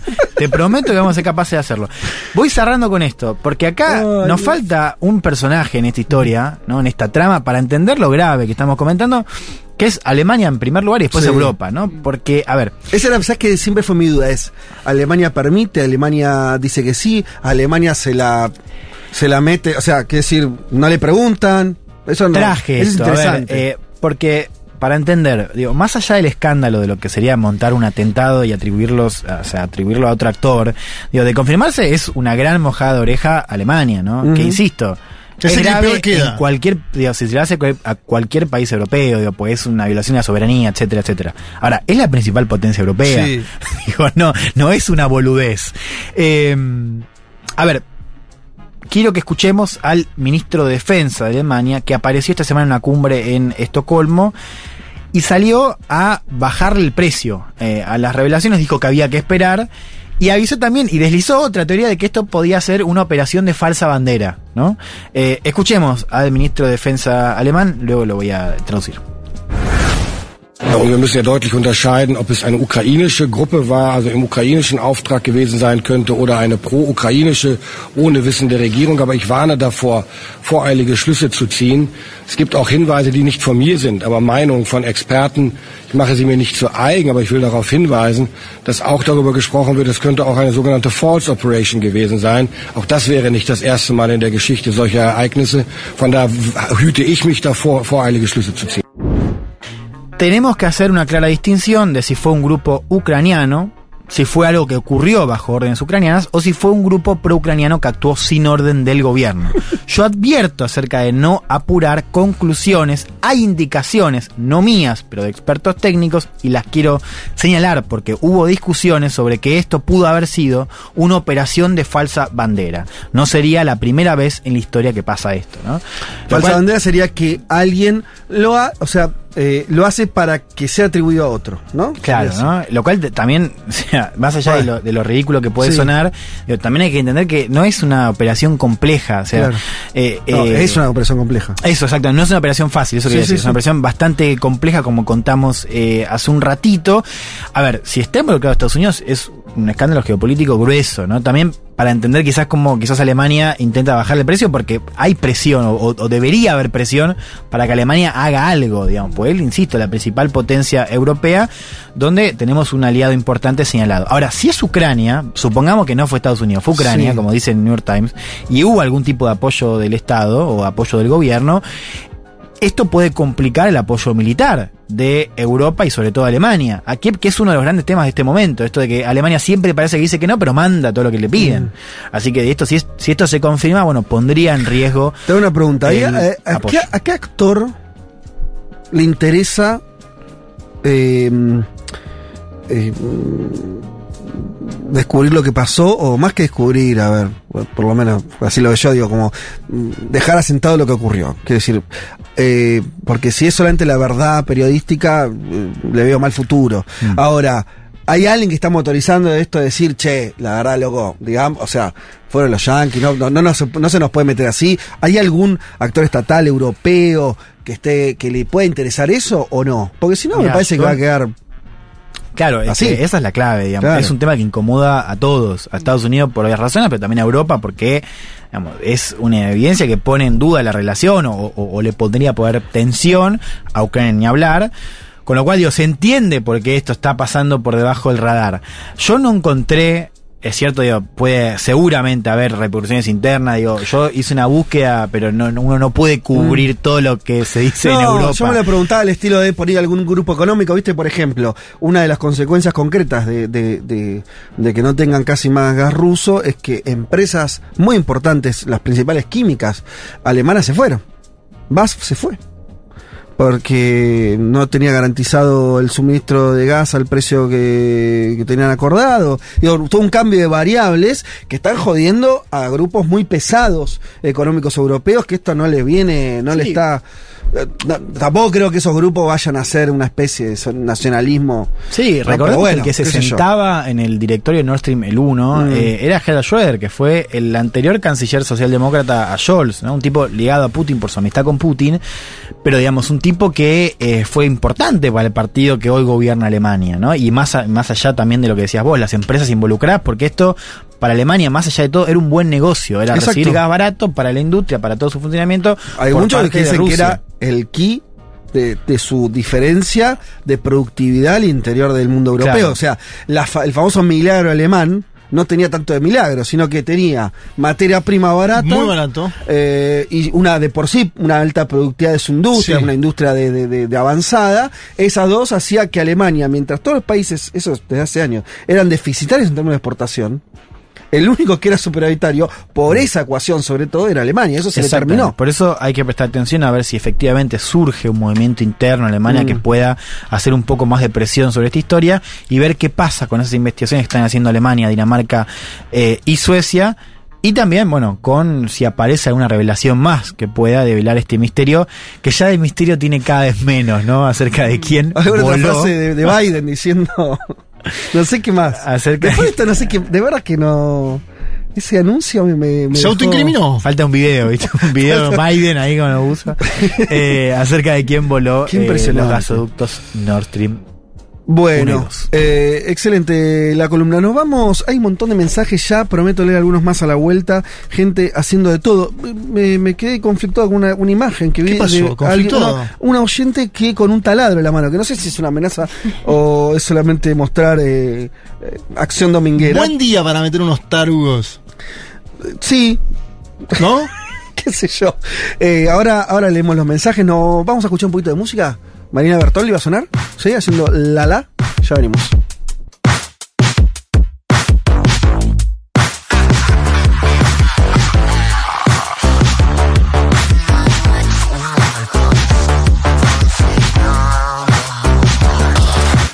Here we go again, tengo un ritmo tonto. Voy detrás de todo, estoy sin como como choco. Que se para pateo la puerta. No acepto que me miro los demás, no me mires más que no quiero hablar, voy a pegar tu cabeza a un yeso. Vengo del campo, ahora soy concheto. Ah, tírale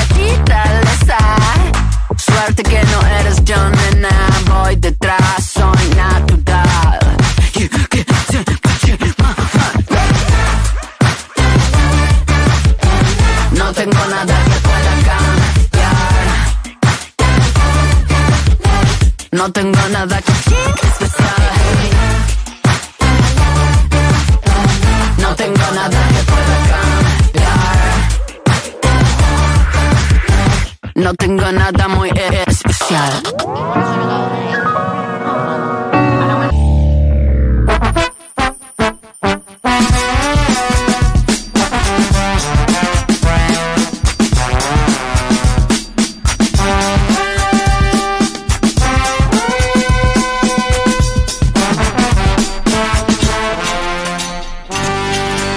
Sabía que existía, y agradezco su existencia, la combinación de una tortita negra con dulce de leche adentro.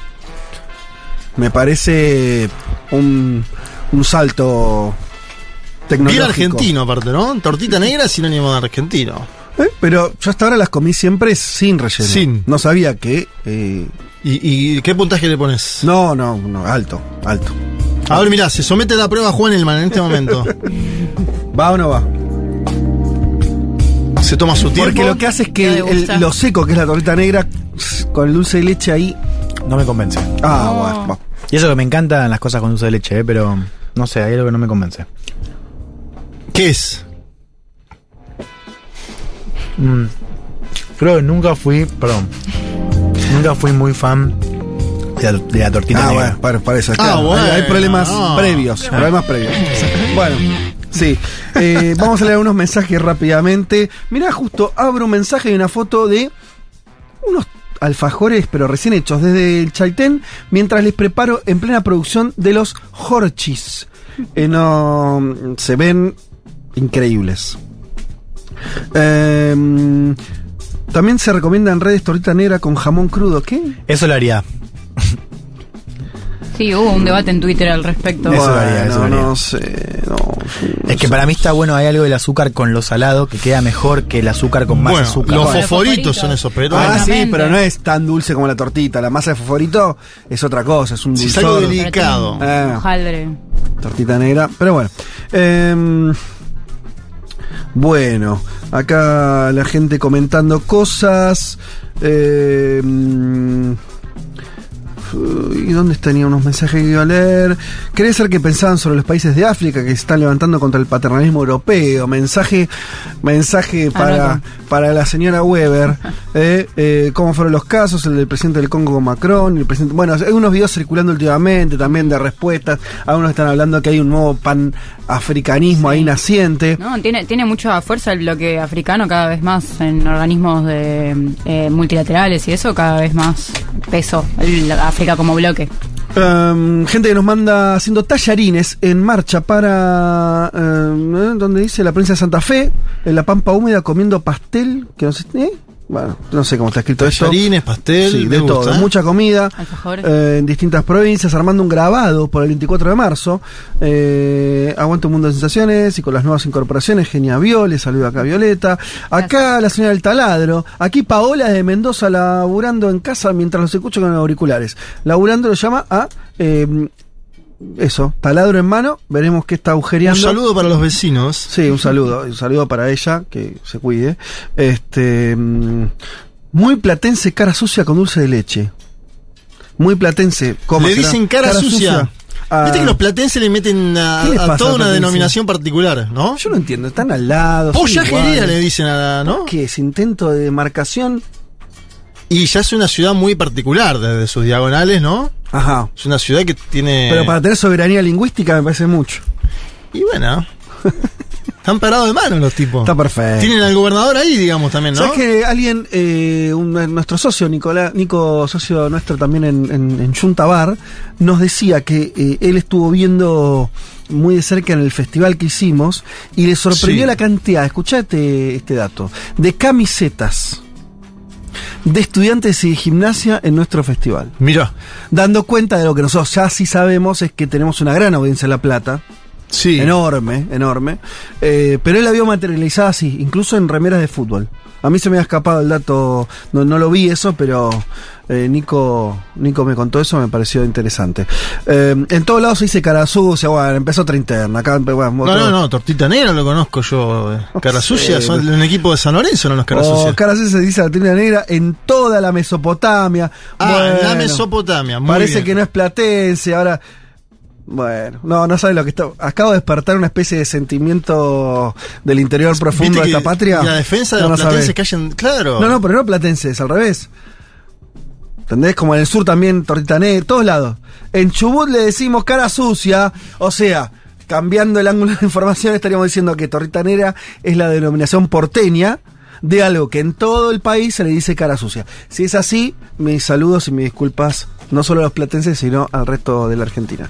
Bueno, eh, lo seguimos leyendo en un ratito, pero nos metemos ya en lo que sigue, que es eh, el debut además de Viole Weber eh, con su columna. En este caso, China en la consolidación del poder de Xi Jinping.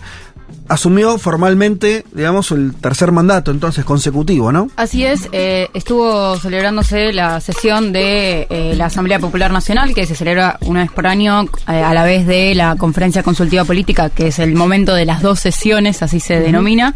Y bueno, por unanimidad, los 290, no, perdón, los 2.952 legisladores, sin ningún voto en blanco, sin ningún voto en contra, eligieron a Xi Jinping como presidente para un tercer mandato y también, bueno, renueva a su presidente como eh, de la Comisión Militar Central.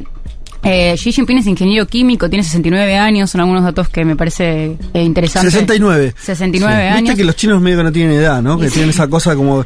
Y sí, como que. Son en general muy longevos. Y le da para unos mandatos de más. hecho, parece de menos. Vos Sí. me decís 69, ¿no? Podría parecer 69. Hay un Yo pensé que tenía perfil- 65. Recordemos, hay un perfil de Leti Martínez sobre Xi Jinping que pueden escuchar en Spotify, donde, bueno, recupera, recupera un poco su ascenso a la política. Bien. Sí, además es muy interesante porque viene de una familia muy asociada al, al Partido Comunista. Sí, claro. De un Eh, purgado, ¿no? sí. El, el padre de Xi Jinping fue purgado por Mao Zedong. me acuerdo, me hiciste acordar la columna de Leti. Y de el primera que generación, Recorrió todo ese camino tortuoso Y de Xi Jinping en la quinta. O sea que al principio no la pasó tan bien Xi Jinping en el Partido Comunista. Eh, bueno, y, y para asumir este tercer mandato tuvo que eh, derogar un decreto del ex líder Deng Xiaoping que establecía que la edad máxima para gobernar era 68 años y Ah, también claro. en 2017 metió una reforma constitucional para eh, poder reelegirse, digamos, nuevamente y de manera indefinida, porque durante un tiempo existió el límite de dos mandatos presidenciales Claro. como máximo. Eh, y bueno, y después de jurar sobre la Constitución, dio un discurso en el Gran Palacio del Pueblo de Beijing. Escuchemos un pedacito. Dale. 我宣誓，努力奋斗，宣誓人习近平。Jinping dice, eh, Xi, porque Xi es el apellido, aprendí hace poco, dice, juro ser leal a la patria y al pueblo y trabajar duro en la construcción de un gran país socialista moderno que sea próspero, fuerte, democrático, más civilizado y armonioso. Y en el discurso también mencionó, bueno, que su objetivo para este año es el crecimiento de un 5% de la economía, aumentar un 7,2% el gasto militar, que es un dato no menor, teniendo en cuenta, bueno, esta puja con Estados Unidos por eh, la seguridad a nivel global. Eh, y bueno, y, y esta, esta renovación de Jinping en, el, en la presidencia es eh, muy importante. En sí, conocer algunos detalles sobre la política china es eh, muy importante para entender, bueno, eh, el, el- el peso que tiene esta, est- este país a nivel global, eh, teniendo en cuenta, bueno, unos datos que mencionábamos antes, como que es eh, la segunda potencia mundial y la el país más grande del mundo, y que influye en la economía, la política, la cultura a nivel, bueno, mundial. Eh, esto eh, eh, no solo a nivel de agenda, en el sentido de que cada vez eh, marca más agenda, como estábamos viendo con las noticias sobre Oriente Medio, como estamos viendo con la guerra en Ucrania, y también por su influencia en los países del sur global, un poco también repasábamos antes, China, recordando, es el principal exportador de países del mundo y la segunda economía, pero también es un gran comprador de petróleo, por eso no es sorprendente Sí. que aumente su, eh, su bueno su, su participación en la situación en Oriente Medio Mm. y el principal importador de alimentos. Eh, bueno, todo esto es fundamental en el sentido de que tenemos un mundo globalizado e interdependiente, entonces, eh, bueno, eh, es eh, la digamos la, la importancia es eh, continua y, y- la influencia, bueno, cómo varía nos, nos afecta. Además, ahora el panorama está bastante picante en la política exterior china, eh, bueno, entre la guerra comercial con Estados Unidos, la guerra en Ucrania y el conflicto con Taiwán, que además es cada vez más importante. El, el Taiwán actualmente entra en el rango de 20 economías más grandes del mundo. Es un territorio que China eh, reclama como propio. Podríamos hacer una columna entera sobre ese conflicto si es algo que les interesara. Lo, lo hemos hecho. Hace no tanto hablamos de Taiwán. El año pasado. Cuando visitó Nancy Pelosi la isla. Cuando- claro, Claro, claro. en esa coyuntura. Cultural, Leti, si no me equivoco, tiene eh, también una columna sobre Taiwán, Bien. de la disputa. Bueno, bueno, entonces retomar es- esa columna. Eh, bueno, y en el marco de la guerra comercial, Xi, eh, Xi Jinping denuncia eh, y, y su administración denuncia constantemente el hostigamiento de Estados Unidos y los países occidentales, estas políticas de las que hablábamos hace un ratito, de las políticas antichinas. De hecho, hace algunos años se hablaba muchísimo de que eh, para hacer, digamos que es más complicada la polarización porque las, dos principales potencias eran totalmente dependientes la una de la otra y Estados Unidos está demostrando ciertos esfuerzos para reducir eso y esto se ve eh, traducido en que más del 17% del comercio entre del intercambio el comercio entre ambos países eh, decreció en los últimos dos meses del de, en los primeros dos meses del 2023 y bueno, y lo que a nosotros capaz más nos, nos compete en, en cuanto a nuestra región eh, tiene que ver con, bueno, eh, si bien cada país tiene particularidades y la voluntad de los gobiernos influye en cómo, cómo se establecen estos vínculos, más en esta dicotomía entre los dos grandes hegemones, eh, tenemos, bueno, por ejemplo, que México y Brasil tienen relaciones muy fluidas con China, eh, con Brasil lo vimos mucho con, eh, con los BRICS, eh, pero en líneas generales China provee, intenta insertarse con inversiones en infraestructura, en energía, en desarrollo de mercados locales, que, bueno, para nosotros tiene implicancias diferentes a cuando estas inversiones vienen de Estados Unidos o de los países eh, occidentales europeos. Eh, y en este sentido lo pensamos porque eh, eh, China quizás no tiene un interés por eh, influir en la, el- la forma de gobierno de nuestros estados o en nuestra política económica de manera directa, si bien sí, o sea, los intereses tienen más que ver con el acceso a los mercados. Sí, totalmente. Es interesante, volviendo a la figura de, de Xi, esto es un proceso ¿no? que, que viene construyendo est- esta última noticia, el tercer mandato. Había estado la, la reunión del partido, que fue tan importante, la cubrimos, la cubrimos, recuerdan nuestros oyentes, tuvimos a Periodistán que, que estuvo ahí No, mismo. a- a Copa, Copa. Perdón, ¿cuál? Confundí, sí, sí. Bueno, Son- pero son los dos hay, confundí algo, viajeros. algo, hay algo, hay algo ahí. Di- di- Está bien, podía pasar. para Copa. Eh, lo tuvimos a él como, como corresponsal. De hecho, él, él- ¿se acuerdan que presenció ese momento que también se hizo muy viral Sí. cuando eh, sacan A Hu Jintao. a Hu Jintao, un ex eh, primer ministro chino, y se especuló mucho con eso, pero como sea, ese partido, ese, ese congreso significó el poder que había acumulado Xi como nuevo líder, ¿no? Que ya muy distinto porque recordemos eso que vos decías, Viole, de que había una limitación de mandatos. No tenía que ver tanto con la tradición, no sé, qué sé yo, en nuestros países, que algunos lo- todavía lo, lo tienen, de o no reelección o de un mandato que tiene que ver con la alternancia, bla, bla, bla.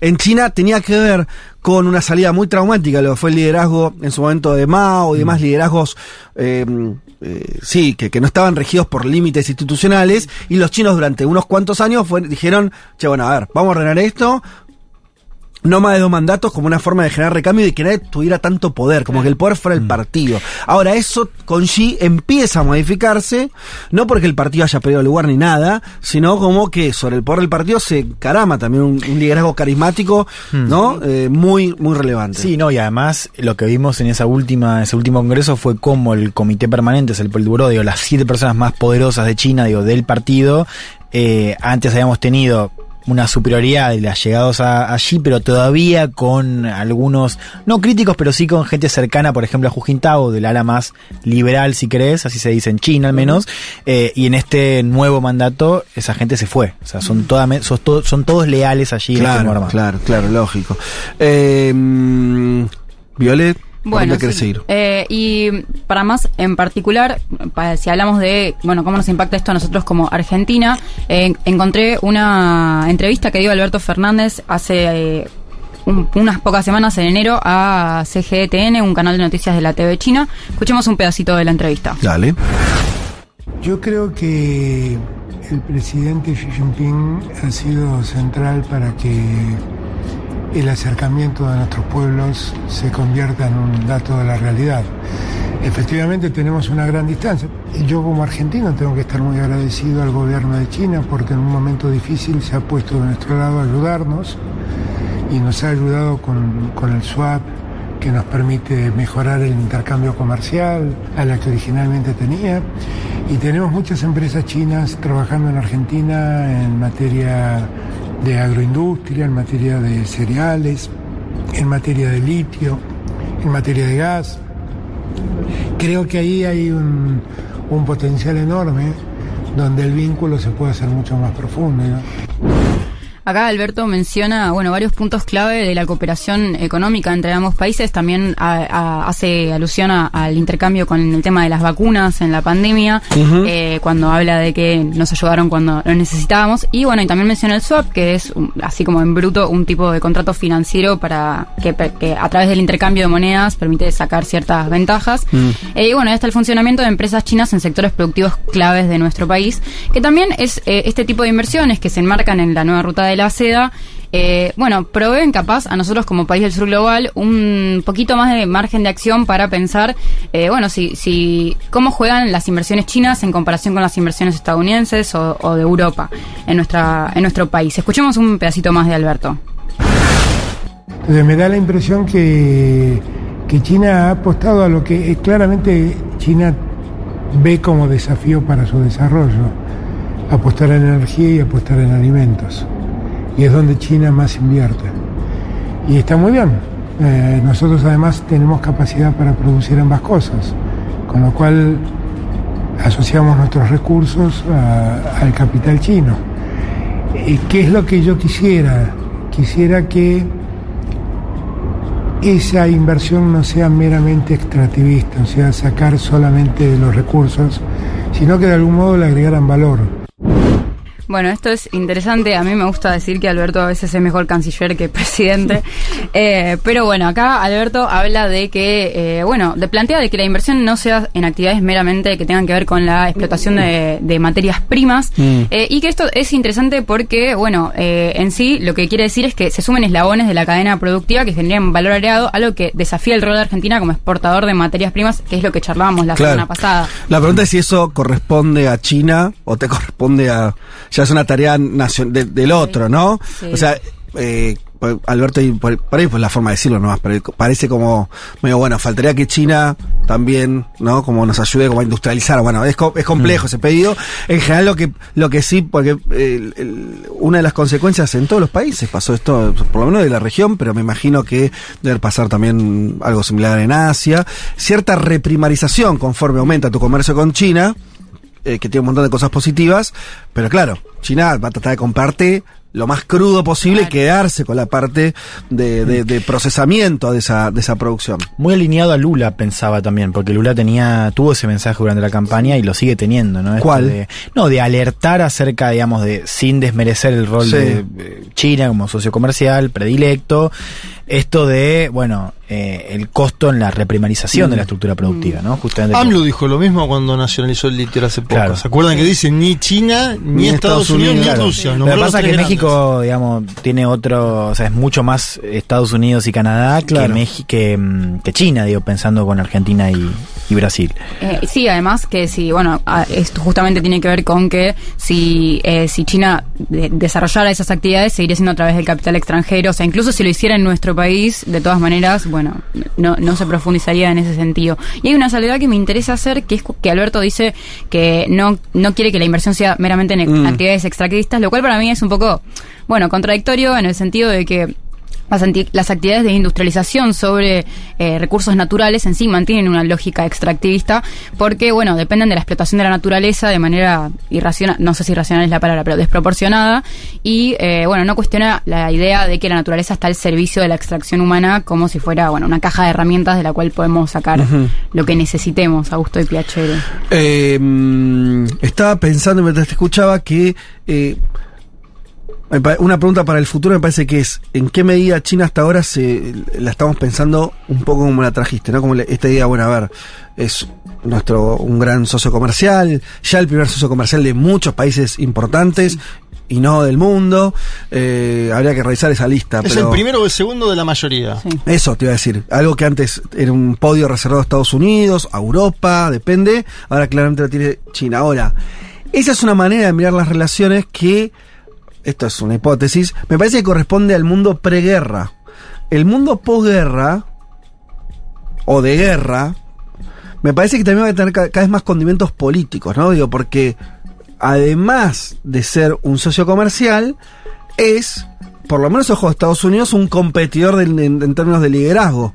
Entonces hay que ver ahí cómo nos va, cómo nos va pasando a los que, a los que estamos en esa situación. El caso de Argentina, vos lo trajiste, me parece a modo como de ejemplo cercano, pero lo mismo podrías poner audios de casi cualquier presidente del mundo Sí. y vas a tener declaraciones parecidas de otros presidentes, diciendo, che, qué bueno China, que lo, está bueno comercial, estaría bueno también, bueno, bla. Eh, pero eso se suma a una lógica geopolítica cada vez más compleja. En la Argentina también lo tenemos, esta, esta idea de que empieza Estados Unidos a avisar, che, eh, China va a controlar represas eléctricas, va, va a invertir en energía atómica, cuidado, acá sí, acá no. Se empieza ¿no? a dibujar ahí un contexto que es más complejo. Sí, es, es- sería ingenuo pensar que eh, China no, no, no adquiriría con el tiempo de, manera prácticamente inevitable un rol político. Claro. Eh, de todas maneras, hay ciertos elementos que, que bueno, que son, que son como interesantes en distinción al modelo estadounidense. Eh, por ejemplo, el tema de la influencia en la política económica.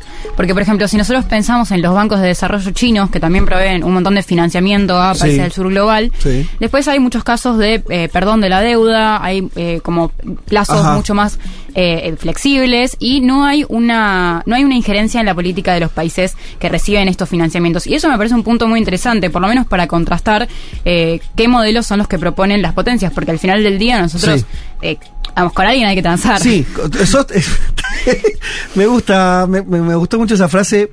Eh, sí, eh, claro, eh, dicha de otra manera podría ser todos los países como los nuestros son tomadores de, de- de la situación que tenés. Claro. No decidimos no, no- el juego. Claro, no, no, vos no podés poner la regla del juego porque hay una asimetría de poder. Vos tenés un hegemón y un país del sur global. Ahora, vos como país del sur global tenés dos hegemones que se pelean por tus recursos naturales. Bueno, vos querés industrializarlos, todo bien. Sí, Sí. ese es un Ese es tu problema, problema. tuyo, claro. Sí, total. Eh, pero bueno, vos ahí tenés Sí. cierto margen de acción en el que vos podés, bueno, ir viendo qué elementos implica, Sí. o sea, qué consecuencias trae la inversión de cada uno de estos eh, potencias. Y vos ahí lo que estás diciendo es que las condiciones, por lo menos ahora que pone China, son más blandas o, o por lo menos tienen menos injerencia sobre recetas económicas de política pública que lo que tienen por ahí los organismos multilaterales de crédito, Exacto. Occidente en general o Estados Unidos en particular. Es interesante eso porque atrás de eso hay una discusión, lo hemos charlado una vez acá, hoy no va a dar el tiempo, pero lo dejamos como para charlar eh, en otro momento con vos, Viole, que es, y, y vuelvo a China, si hay algo distinto en, en la esencia de lo que podría ser esa potencia china respecto de las potencias que nosotros conocimos. Claro. Podés nombrar Estados Unidos, Gran Bretaña para irte atrás en el tiempo, ¿no? ¿Hay una diferencia o no? Eso es muy interesante discutir. Los chinos te dicen, sí, no tenemos nada que ver. Y te dicen, datos. Nosotros no invadimos otros países. ¿No? Nosotros no fuimos nunca coloniali- col- eh, colonialistas. Mm.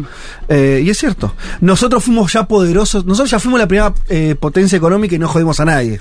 Hace, Sí, te dicen durante, hace cientos de años, ¿no? miles Pero- de años. te exacto. Digo, eso, es, eso es lo que te dice un chino, ¿no? Y es cierto en términos históricos. Lo cual no quiere decir que eso se repita después, hoy, en este... eh, pero es interesante esa pregunta. Sí. Si, si ellos van a alumbrar una nueva forma de ser, de, de- hasta te diría hegemónicos eventualmente. No lo sé. O si es posible eso también. Es posible ¿Es ser posible potencia ser mundial. hegemón y potencia sin eh, oprimir. Anda a preguntar a los países africanos también me parece en un punto. Ahí se abre otra discusión, ¿no? Bueno, en relación a China también Claro. decís. Bueno, que, habría que de ver hecho, eso. No sé cómo funciona en términos de injerencia en políticas públicas. Desconozco. Y ¿eh? yo más allá de lo, lo- el papel externo de China, hay una cosa que me gusta apuntar del nuevo mandato de Xi Jinping, que son los desafíos, si se quiere, internos, porque China va a Mm. crecer menos. Xi Jinping, cuando empezó a ser presidente, ¿eh? estamos hablando de un liderazgo que ya lleva décadas, crecía China a 14 puntos Sí, anuales. sí, Es sí. muchísimo. Y ahora estamos diciendo que va a crecer Sí, al 5, que la expectativa, la meta es del 5. Que él dice aparte que quiere una mejora en la distribución del interno de China como idea. Y el nombramiento del nuevo primer ministro, que como decía Juan Elman, es una base más aliada a Xi Jinping histórica, Sí. Li Qiang, y que la prensa occidental, lo voy a poner en estos términos para que nadie se enoje, la prensa occidental dice que estaría ahora nombrado para vigilar al sector no estatal de la economía china, ¿sí? Que existe, un hay un sector no estatal de la economía Sí, china sí, claro. Grande que fue creciendo en los últimos años y que Xi Jinping le, le- le habría dicho a Li tu tarea es controlar al sector no estatal de la economía nuestra. Bueno, y esto del crecimiento es interesante también como pensarlo a través de la política súper mega estricta de COVID de China, Sí. que también, bueno, como que generó muchos levantamientos y que ese quizás fue uno de los puntos que, que, que, bueno, que disputó la, el- la legitimidad en cierto nivel bajo igual en comparación a, a otras, a otras situaciones capaz más cercanas a nosotros, eh, pero bueno, que en el que la, la- hay un- muchas protestas en diferentes ciudades y la- las políticas de, de- de- la, la política de COVID cero, eh, bueno, generó mucho, mucho hartazgo y, y- y cierta resistencia que, bueno, que no es tan común eh, en este país. Es eh, interesantísimo eso de la política cero y cómo ahí gastó capital político, ¿no? Eso, Sí. eso hay una decisión muy clara. Sí. Que es obvio que ellos sabían que eh, tener a la gente encerrada, a ningún gobierno le sirve, tampoco le, se- le sirvió a ellos, y eso se vio, la, la PS que nosotros vimos, que traspasó la frontera con todo lo que puede decir de censura, de medios, yo qué sé, aún así se conocieron niveles de protesta Sí. muy altos, y es un costo político que pagaron, que es interesante, porque pagaron ese costo político y el económico. Sí, y el económico y además, eh, bueno, la, la, la, la gente como está, este, eh, lo podemos leer en una clave capaz más cercana como a la clave a la clase media, que es la clase media la que está más afectada por esta política y también la que, bueno, más pérdidas económicas tiene en la medida en la que, bueno, Ajá. Eh, quizás, eh, bueno, no puede ir a trabajar y, y- y eso, bueno, genera también como resistencias.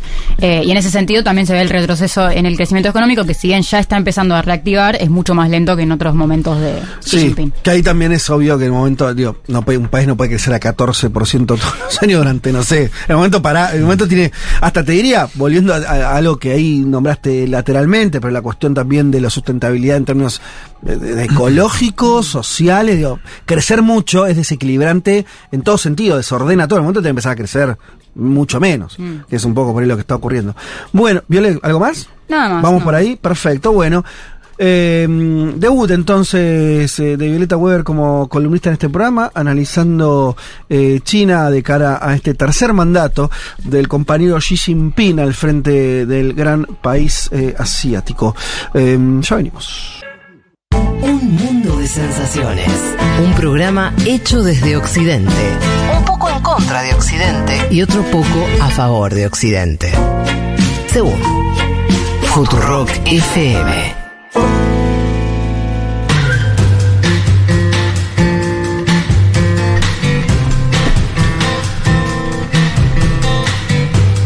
Recuerdan que estuvimos hablando en el panorama sobre lo que venía ocurriendo en Chile, las complicaciones en el gobierno de Boric. Y acá Pablo 30, nuestro musicalizador y quien hace esta sección Canción del Mundo, nos dice que nos subimos al panorama internacional eh, con el cambio de gabinete en Chile, eh, de lo que estuvimos hablando, y aprovechamos eso eh, para seguir mostrando artistas chilenos. Hoy uno del cual no hemos hablado y es referente del pop chileno. Estamos hablando de Daniel Alejandro Riveros Sepúlveda, más conocido como Jepe, músico, compositor y multiinstrumentista chileno y Juan en su silla asiente. ¿Qué Sí, pasa? sí. ¿Te gusta mucho Jepe? Hay un tema de Jepe que suena en todos los actos, eh, que es hablar de ti. Ajá. Eh, no sé si justo. No ese es el que... Mejor. Eh, sí, es bastante escuchado ya. En el 2001 conformó el dúo Taller de Jao junto al bajista Javier Cruz. Después en el 2002 integró el grupo de Javier Amena y posteriormente comenzó su carrera solista. En el 2007 participó en un álbum colectivo, Cantores que reflexionan sintiendo a Violeta, disco con canciones de Violeta Parra interpretados por varios músicos que Pablo recomienda escuchar particularmente. En el 2014 Jepe, junto a otros artistas, estuvo presente en la primera edición del Festival de la Diversidad Daniel Zamudio, un festival organizado en conmemoración a un joven homosexual brutalmente asesinado en el 2012. Con respecto al contexto social y político y cómo se influye en la música de los artistas de su país, nos dice Jepe, hay una energía nueva que está tanto en los músicos chilenos como en el público.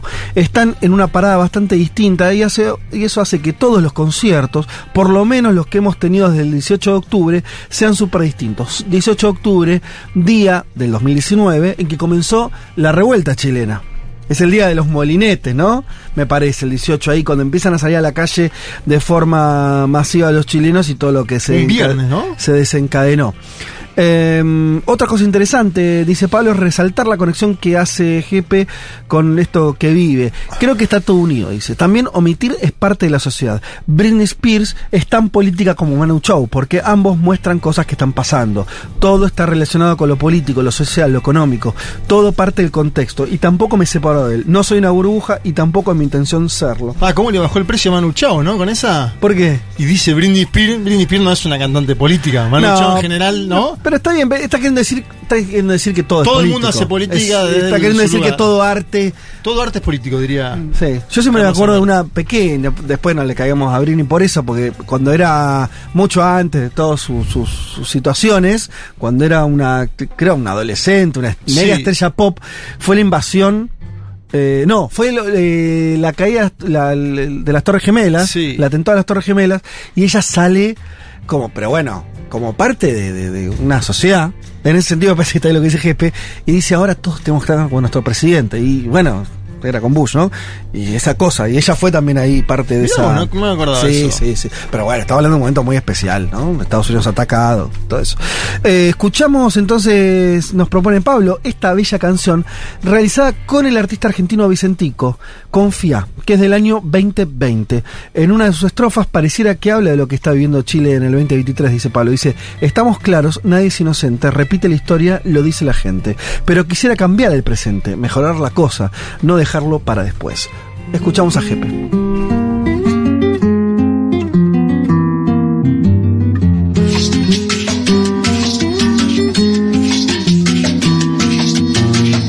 Déjame hablarte, no te vayas antes. Déjame contarte sin perder el hilo.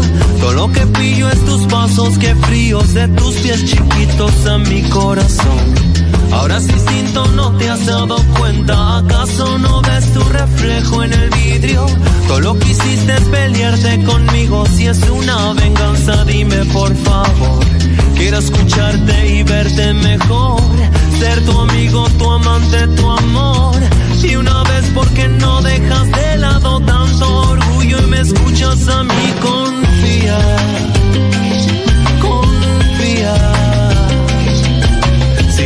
Confiaste en nadie, ahora es el día. Confía. ¿Por qué te escondes? Porque yo me guardo. ¿Por qué hacerse loco si estamos a mano? No pasa nada si estamos un rato sin nada que decir, no, no es primera vez.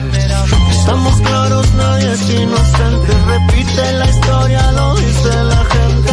Pero quisiera cambiar el presente, mejorar la cosa, no dejar para a seguir regando esta razón, pa' que crezca bien fuerte los dos.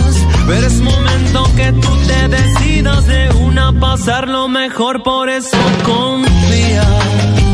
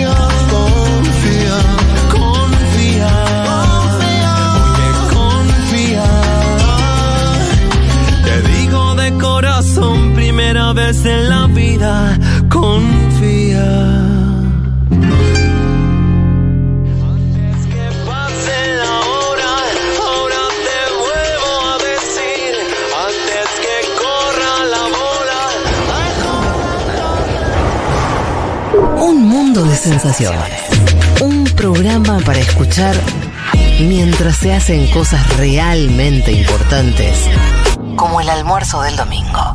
Futurock FM.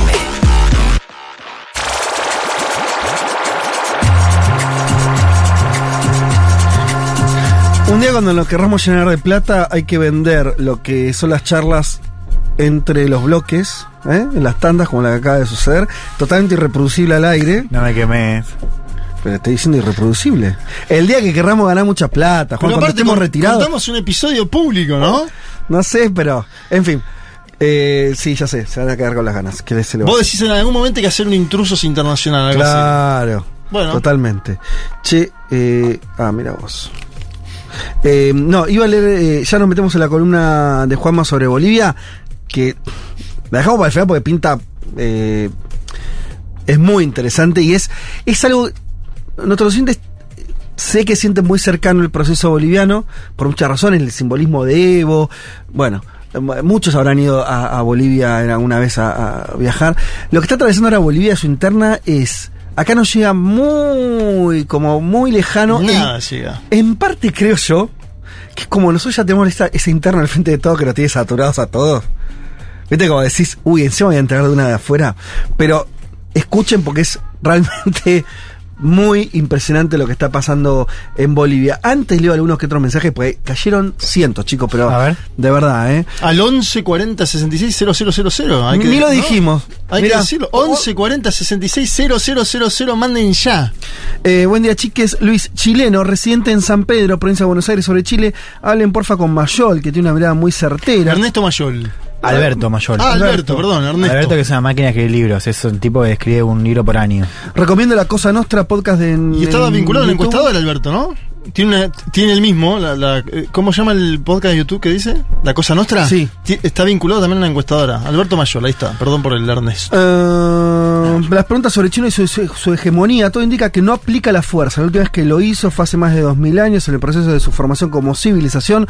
Por otro lado, China no va a crecer a tasas grandes porque ya también creció, bueno, bla, bla, bla. Ahora todas las grandes transiciones de hegemonía eh, se dio de manera violenta. Bueno, claro, estás ahí discutiendo dos cuestiones. Una, la, esto lo dice Norberto, esta pregunta decíamos si China tiene algo distinto, o sea, va a sembrar un tipo de hegemonía distinta a la que conocimos, al menos en las hegemonías occidentales durante el predominio de la, de la era capitalista, que siempre fue imperial, imperialista, colonialista, injerencista, digamos, ¿no? Para depende de los momentos, siempre tuvo esa característica, claramente. Si sí, China, y además vos Sí. podés tener la idea de no pelear, pero el que es el uno y está en declive y tiene No, el bueno, eso, esa es, un- Sí. esa es la, yo- por eso, una cosa la que bien anotaba Viole que era la relación de China con países menos poderosos que China. con a- Argentina un ejemplo, o, lo, pa- o lo- o África, Esa o es lo la que gran sea. apuesta de China. Ese es si ahí hay algo distinto en su lógica a cómo se realizaron siempre las potencias. No lo sabemos todavía. Por ahora es verdad que no es injerencista. Veremos qué pasa. Y otra cosa que apuntar, Juanma, que es cómo va a disputar la hegemonía. Y ahí uno tiene menos. Yo estoy de acuerdo con vos. Mm. Hay menos chance de que eso sea armonioso. Sí, sí. Bueno, esa es la famosa trampa de eh, Tucídides, Sí, que claro. es, o sea, básic- o sea, que es de un politólogo estadounidense, Graham Harrison, donde básicamente el tipo dice, mira, la mayoría de las transiciones de poder en la historia son como Son una violentas, guerra, sí. son con, con conflicto. Sí, sí. Eh, Casi, o sea, eh, no sé cuál no. Bueno, la de Estados Unidos, la de Reino No. Unido, Estados Unidos. No. La, la. Gran Bretaña, Estados Unidos. Hubo dos Eh, guerras mundiales. No, pero entre. no entre ellos entre directamente. ellos. Sí, pero sí las guerras. Hubo, no, tenés hubo esa conflictos, ¿eh? claro, hubo conflictos. Que así la Primera Guerra la- Mundial, no tenés. Perdón, sí. No, no, eso, que, que un poco la, la pregunta es sobre si esa transición, si los dos actores se van a, pelear, digamos. Claro, yo metería este, este, este dato que nos sirve lo de, las guerras mundiales del siglo XX, que hicieron, completaron una transición que algunos dicen que ya un poco se había iniciado, pero era muy incipiente a comienzos del siglo XX entre Estados de, de Gran Bretaña y Estados Unidos, eh, que es eh, la idea de que la, la tensión es con violencia del, del desequilibrio de poder para mí es, es, as- eh, no hay, es obvio que es así. No necesariamente tienen que enfrentarse directamente en una guerra. Pero a eso te, esas las guerras mundiales XX te demuestran que son necesarias las guerras para reacomodar. Parece. o sea, Como dice el Papa Francisco, para vender armas nuevas, ¿no? ¿No viste que dijo también, pero para, para, eh, para reacomodar, para dejar asentados nuevos poderios. Es difícil pensar sea, que- acá, hay- acá están los casos. O sea, el, el- todas son casi todas, Sí. eh, son 16, hay guerra, hay cuatro que no. 16, La ¿sabes qué? primera es ¿Cuáles de finales del siglo XV, eh, la potencia eh, consolidada era Portugal, la potencia Sí. ascendente España, ahí Sí. no hubo guerra. Bueno. Y, y ahí lo que, lo que hace el tipo es poner ahí. como cuál es el dominio, porque no, son, no es todo lo mismo, no es todo poder global. Claro, En claro. ese momento era el imperio eh, del comercio. Ujú. La después está la de Reino Unido y Estados Unidos, ahí Alison la cuenta como algo donde una transición sin guerra entre ellos. Sí. Y después está la de Estados Unidos y la Unión Soviética, eh, por el poder global. ¿Y ¿no? esa la pone como con guerra o sin guerra? Sin guerra. Sí. Sin guerra. Y la otra es la de que arranca en los, no- en los 90 eh, y, el, y la actualidad entre Reino Unido y Francia como poderes consolidados y Alemania como poder ascendente. En Europa. Por la, claro, por la influencia política en Europa. Y ahí tampoco hubo guerra. Bueno, está bien. Yo no, eh, lo- a ver, lo que pasa es que la disputa entre China y Estados Unidos eh, se lleva puesto, o sea, deja muy chiquitas parte de esas transiciones que está nombrando ahí, ¿no? Que yo, la- el- adentro del Perú, bueno. eh, Es largo, está bueno, es interesante, es interesante. Eh, habría que revisar cuántas de esas no sean en un marco bélico. Porque no necesariamente tienen que pelear entre sí. Ahora, me parece que es difícil pensar en, en- en una transición pacífica. Dicho todo esto, es a lo que apuesta China. Claro. Nosotros decíamos de los tiempos. China lo que le, le- y lo dice explícitamente. eh, siempre ellos apuestan a una, a una cosa de largo plazo, en decir, mira, nosotros por mil razones, hasta estadísticas, vamos a tener que ju- vamos a tener que ser lo- lo- si no los primeros jugadores, eh, entre el 1 y el 2. Y eso se va a dar, entre comillas, naturalmente. Sí, China dice para pelear hay- hay- se necesitan dos, que es una Mm. frase hecha. Ahora, cuando uno analiza la billetera de Estados Unidos, dice es muy evidente que Estados Unidos en algún momento va a pelear, ¿no? Si tiene el presupuesto militar, las 10 que le siguen no le alcanzan el presupuesto militar de los Estados Unidos de América. Me da la sensación de que estamos yendo en algún momento, algunos pronostican 2050, pero estamos yendo a, a un escenario bélico Y de dimensiones. De hecho, la guerra, la, la paz, la teoría de la guerra hegemónica de Tucídides plantea que en realidad son los cambios del sistema lo que llevan a la guerra. O sea, que tienen que existir los cambios, la disputa por la hegemonía antes que exista la guerra. Totalmente.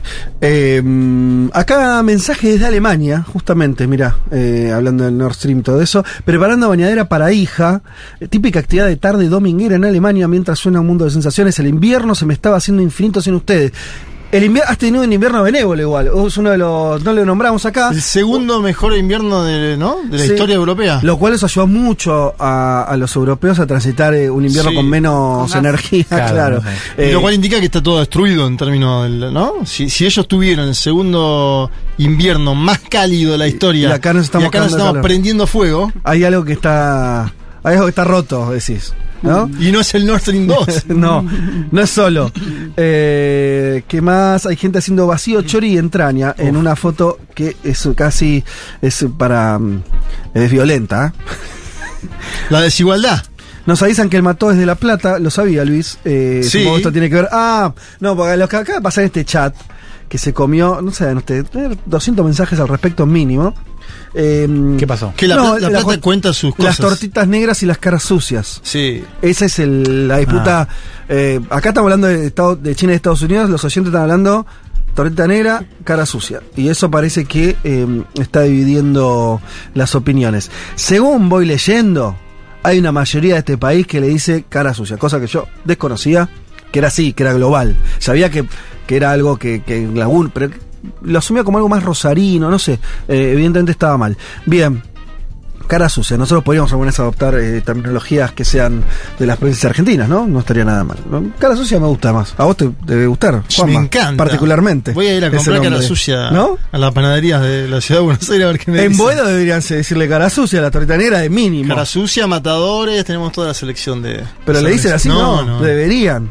Bueno, lo, La barra podría decirle a, lo la- a impulsamos. a la, a Hay que presentar un proyecto en la legislatura porteña para que se le diga cara sucia a esta. Dale, vamos, a hacer. decirle a Ofe que. que Le decimos a ¿Eh? Ofelia. Vamos que con hizo un gran discurso el otro día, aparte. Sí, por eso.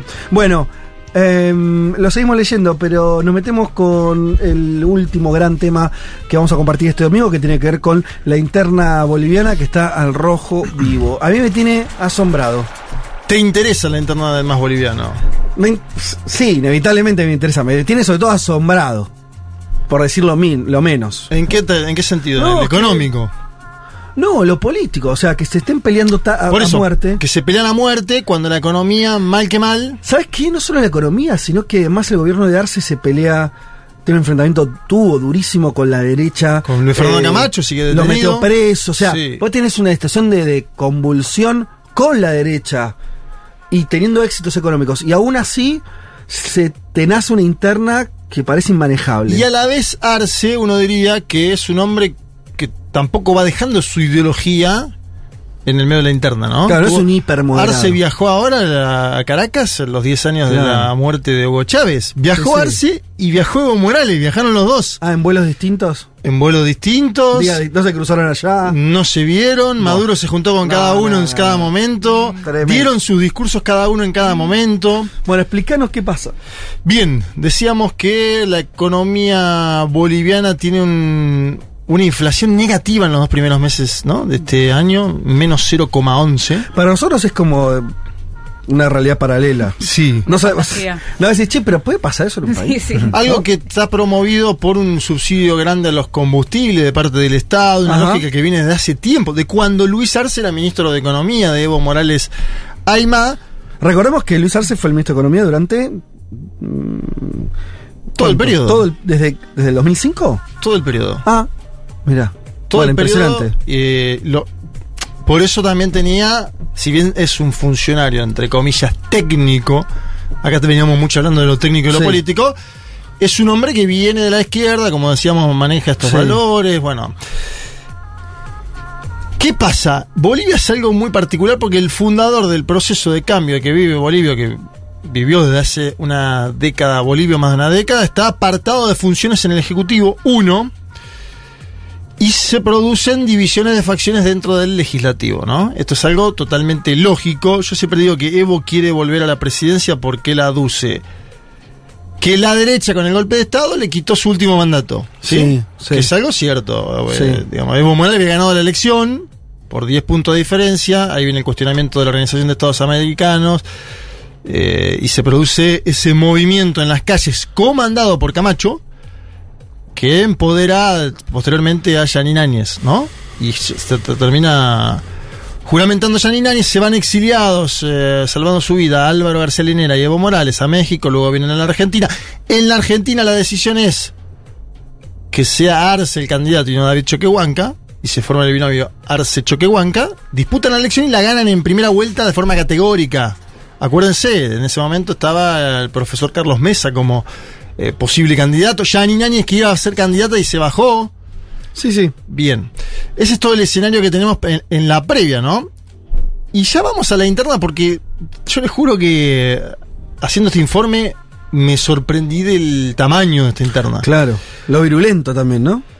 Claro, yo le decía a algunos, eh, algunas fuentes en Bolivia, le digo, a mí me da la sensación de que el gobierno boliviano en términos eh, económicos es mejor que el argentino, ahora la interna argentina es mejor que la boliviana, le decía yo. Lo cual es mucho decir. Bueno, lo cual es mucho decir, porque acá hay una interna a cielo abierto, Sí. porque se expresan posiciones, porque discuten... Yo creo que en Argentina se discute más ideas y programas. Mm.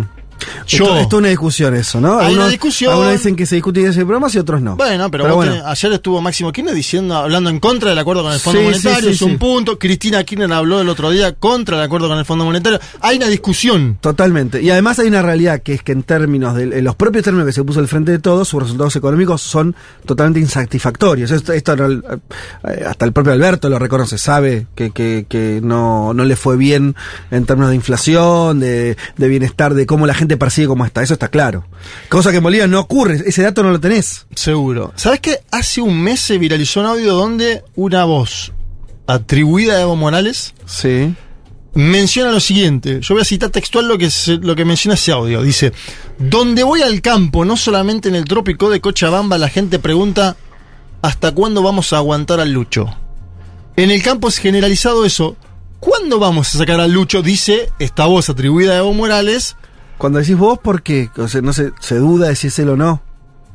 Aparentemente es un audio de Evo Morales en una conversación con algunos simpatizantes eh, de él y del movimiento del socialismo. Que después Evo Morales no quiso dar explicaciones de esto. Le preguntaron en la conferencia de Ah. prensa. Él no quiso dar explicaciones. Salió por. eh, Da- dame un- algunos ejemplos rápidos de, de- para que la, porque nosotros estuvimos siguiendo, pero la gente no necesariamente. ¿Cómo se expresó esta interna? Digo, ¿Dónde están los chisporroteos? ¿Dónde, ¿Cómo se expresaron? Eh, vos des- dijiste algo del Congreso. Hay, una, hay un diputado de apellido Cuellar, Sí. vinculado a David Choquehuanca, que hace un año está hablando todos los días contra Evo Morales, por ejemplo. Ajá. Alguien que responde entonces al gobierno de Arce. Sí, lo expulsó del movimiento socialismo. ¿A quién? A, A el movimiento socialismo lo expulsó a Cuellar. Sí. El movimiento socialismo, la sigla partidaria que hoy depende, el apoderado es Evo Morales Aymar. Claro, claro. Cuellar sigue yendo al Parlamento, sigue apareciendo en medios de comunicación y hay una Bien. división adentro entre los evistas y el ala que se autodemina reformistas del MAS, ¿sí? Que es un ala que empieza a dar un debate interno, a decir, nosotros queremos disputar. Ahí hay otra diferencia con, eh, con la Argentina. Yo creo que Luis Arce Catacora y más David Choquehuanca tienen atribuciones para tener un arcismo, si querés. Sí. ¿Te acordás que Alberto, se- se- hay una teoría que Alberto negoció con Cristina, no voy a armar mi movimiento, nada, y que hasta hoy más o menos Lo sucedió cumplió, eso, sí. sí, no, no hay un albertismo que Sí. uno diga, ¿no? Son contados con las manos. Evo denunció la filtración de este audio, bueno, no me voy a meter en eso. Una semana después de esa filtración, un diputado del ala evista acusó, y escuchen esto porque ya acá se pone más heavy, acusó a Luis Marcelo Arce Mosqueira, Luis Marcelo Arce Mosqueira, como in- alguno puede intuir, es el hijo del presidente Luis Arce Catacora, de haber organizado encuentros con empresas internacionales dedicadas al litio para ofrecerles el negocio en Bolivia. ¿Sí? Un diputado del ala de Evo denuncia al hijo de Luis Arce Catacora de tener vínculos con empresas internacionales dedicadas al litio. Como empresa, como pruebas, él presu- presentó presuntos mails, un audio y demás. Pero eso, y eso estaría mal porque en particular, o sea, hay una idea como de. Va, en principio tener relaciones con empresas para que inviertan no, no es un delito. No, pero cuando uno cuando negocia el hijo de, ¿no? En Claro. Colombia le están diciendo a Gustavo Petro cómo puede ser que su hijo esté negociando una situación similar. El hijo, no, esto no lo sé, Contrato- el hijo de Arce no tiene un cargo. No tiene un cargo Ah, en, el, ok. en el gobierno boliviano y lo están acusando de gestionar ¿no? Influencia, tráfico de influencias. Exacto, Bien. tráfico de influencias y demás. Y en ese momento salta este hombre Cuellar, que yo le mencionaba Sí, antes. el díscolo. Y dice a, que la- al- a quien hay que investigar es a Evalis Morales, la hija de Evo Morales. O sea, ya cuando la interna empieza con los hijos, y yo sé de buena fuente, esto no. le- es una persona sola. Una sola fuente. Pero lo- de que, Pero hubo, buena, de pero que buena. hubo un diálogo entre Arce y Evo Morales Sí. de no se tocan los hijos y ya Sí. se empiezan a tocar los hijos. Ah, ¿sí? pacto de Pero agresión. había un pacto. Hubo, hubo un- ya una llamada donde uno le dijo al otro. ¿Pero eso es previo a que salte todo esto después? Sí, sí. Ah, o Uno sea, no dijo funcionó. Bueno, siguen, siguen. Es más, traje un audio de Evo Morales de semanas atrás donde él dice que Luis Arce Catacora tiene que hacer un cambio de gabinete. Esto por ahí no suena más, más Sí, cercano porque. Y habla de que hay corrupción dentro del gobierno boliviano. Mm. Evo Morales. A ver, lo escuchamos al expresidente de Bolivia. Vamos a cuidar al MAS, vamos a defender al MAS y sobre todo nuestra revolución democrática cultural. En resumen, yo diría que Lucho mejore su gabinete para hacer buena gestión. ¿no? Pero será responsabilidad del Lucho, presidente, si se mejora su gabinete. Eh, vamos a combatir la corrupción dentro del gobierno, porque combatir la corrupción dentro del gobierno es para defender a Lucho, al gobierno y al proceso de cambio. No hacer nada contra la corrupción es un daño, un tremendo daño al pueblo boliviano. Bueno, ahí está. El ala de vista dice eso, dice, eh, hay un crecimiento del narcotráfico en Bolivia. Por eso digo, nosotros a veces vemos los indicadores económicos y yo les decía eso a, a algunos interlocutores, ¿no? Sí, pero la economía de tu país Sí, bien. ¿Y? sí, pero creció el narcotráfico, ¿no? Como mostrando que ¿Mostrando qué? y que el Estado dejó, no sé si dejó hacer, el ala de vista piensa esto, ¿ah? El ala de vista dice, el Estado dejó hacer algunos sectores de la economía informal, entre mil comillas, y eh, dentro del gobierno es un toma y daca. Esto que decíamos antes, si el hijo de Arce está negociando contrato, ¿no? Lo que afirma ese Sí. diputado, yo no tengo nada para probarlo. Bien, en medio de todo este debate aparece un viejo conocido de Evo Morales, hablo de Hugo Moldis. En algún momento acá salió al aire Hugo Moldis. Sí, cuando, sí. cuando fue el golpe a Evo Morales, Hugo Moldis es uno de los defensores grandes de Evo Claro. Morales. Y hace meses Evo Morales, Ministro, ministro ministro de de gobierno, que- gobierno, como, sí. como un jefe de gabinete, ¿no? Exacto. Acordate que Evo Morales, esto por eso nos escapa, pero Evo Morales acusa a Moldis meses atrás de querer eh, tener un presunto plan negro contra él, ¿no? Ajá. Bueno. Eh, lo niega Moldis. Moldis trabaja para el gobierno actual, ¿sí? Esto no queda en Sí. duda que está trabajando para el gobierno de Arce Choquehuanca. Y esta semana, y acá sí hay similitudes con el caso argentino, empieza a analizar las perspectivas político-electorales, tanto de Morales como de Arce, ¿sí? Dice, este tiene esto, este tiene el otro. Y dice que Arce garantiza de cara a 2025 una expansión más allá del voto duro. ¿Sí? El debate histórico, el debate que estamos transitando acá, Sí, ¿no? ¿Cuánto sí. garantiza uno? ¿Cuánto garantiza el otro? Si hay alguno que te suma más de 45, no sé. Ujú. En la Argentina se debate eso. Sí. Básicamente es quién consigue 45 hoy, ¿no? Eh, ¿Quién da 45? Y da a entender que Arce llegaría a sectores urbanos a los cuales Evo, por su gobierno, por su forma de ser, ya no llega. ¿Sí? Vamos a escuchar a Hugo Moldi porque es interesante cómo no- no- nos da algunas pistas de por dónde va el debate. Yo creo que sigue siendo el político, el líder más importante, pero ese voto duro ya no es homogéneo. ¿Sí? Y las posibilidades de, de- de crecimiento en ese, en el voto no duro, por así llamarlo, eh, creo que eh, también reflejan un panorama distinto y, eh, eh, y favorecen a, eh, eh, en este caso yo creo, a- hasta al actual presidente Luis Arce. Pero estamos todavía 2023, falta 2024, gran parte del 2025, porque bueno, las elecciones serán en octubre, me imagino, del 2025, y el panorama puede cambiar abruptamente en un momento, de un momento para otro. Bien, al final dice algo cierto, Moldi. Dice que, que estamos- estamos discutiendo 2025 Sí. ahora, ¿no? Claro. Estamos en marzo del 2023. Mm. Eh, hay otra conocida para Morales. Estoy hablando de la alcaldesa del Alto, Eva Copa. Sí, que, no- que se había ido del MAS. Se fue del MAS. Se fue del MAS Eva Copa. Eva Copa se fue del MAS, pero tiene muy buen vínculo con David Choquehuanca. Mm. tiene muy buen vínculo con Luis Arce Catacora. Entonces hay dudas sobre qué va a hacer.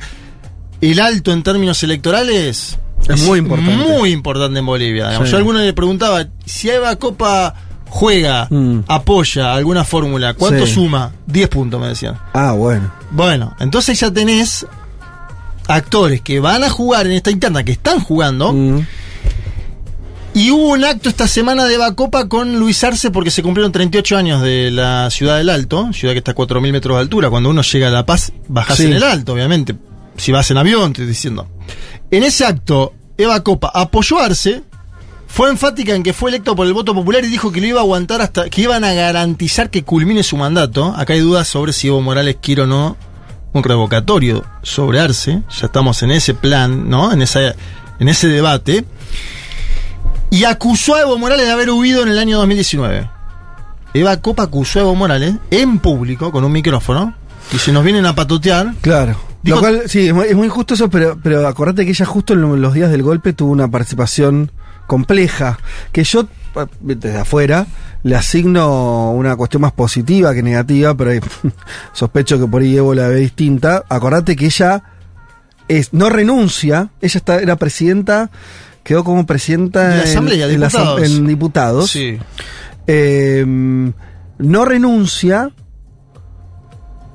pero al mismo tiempo hace gestualidades de que estaba ahí como eh, aguantando los trapos de alguna manera, Sí, ¿no? Por eso le- la- un ala del levismo la acusa de traidora desde ese momento.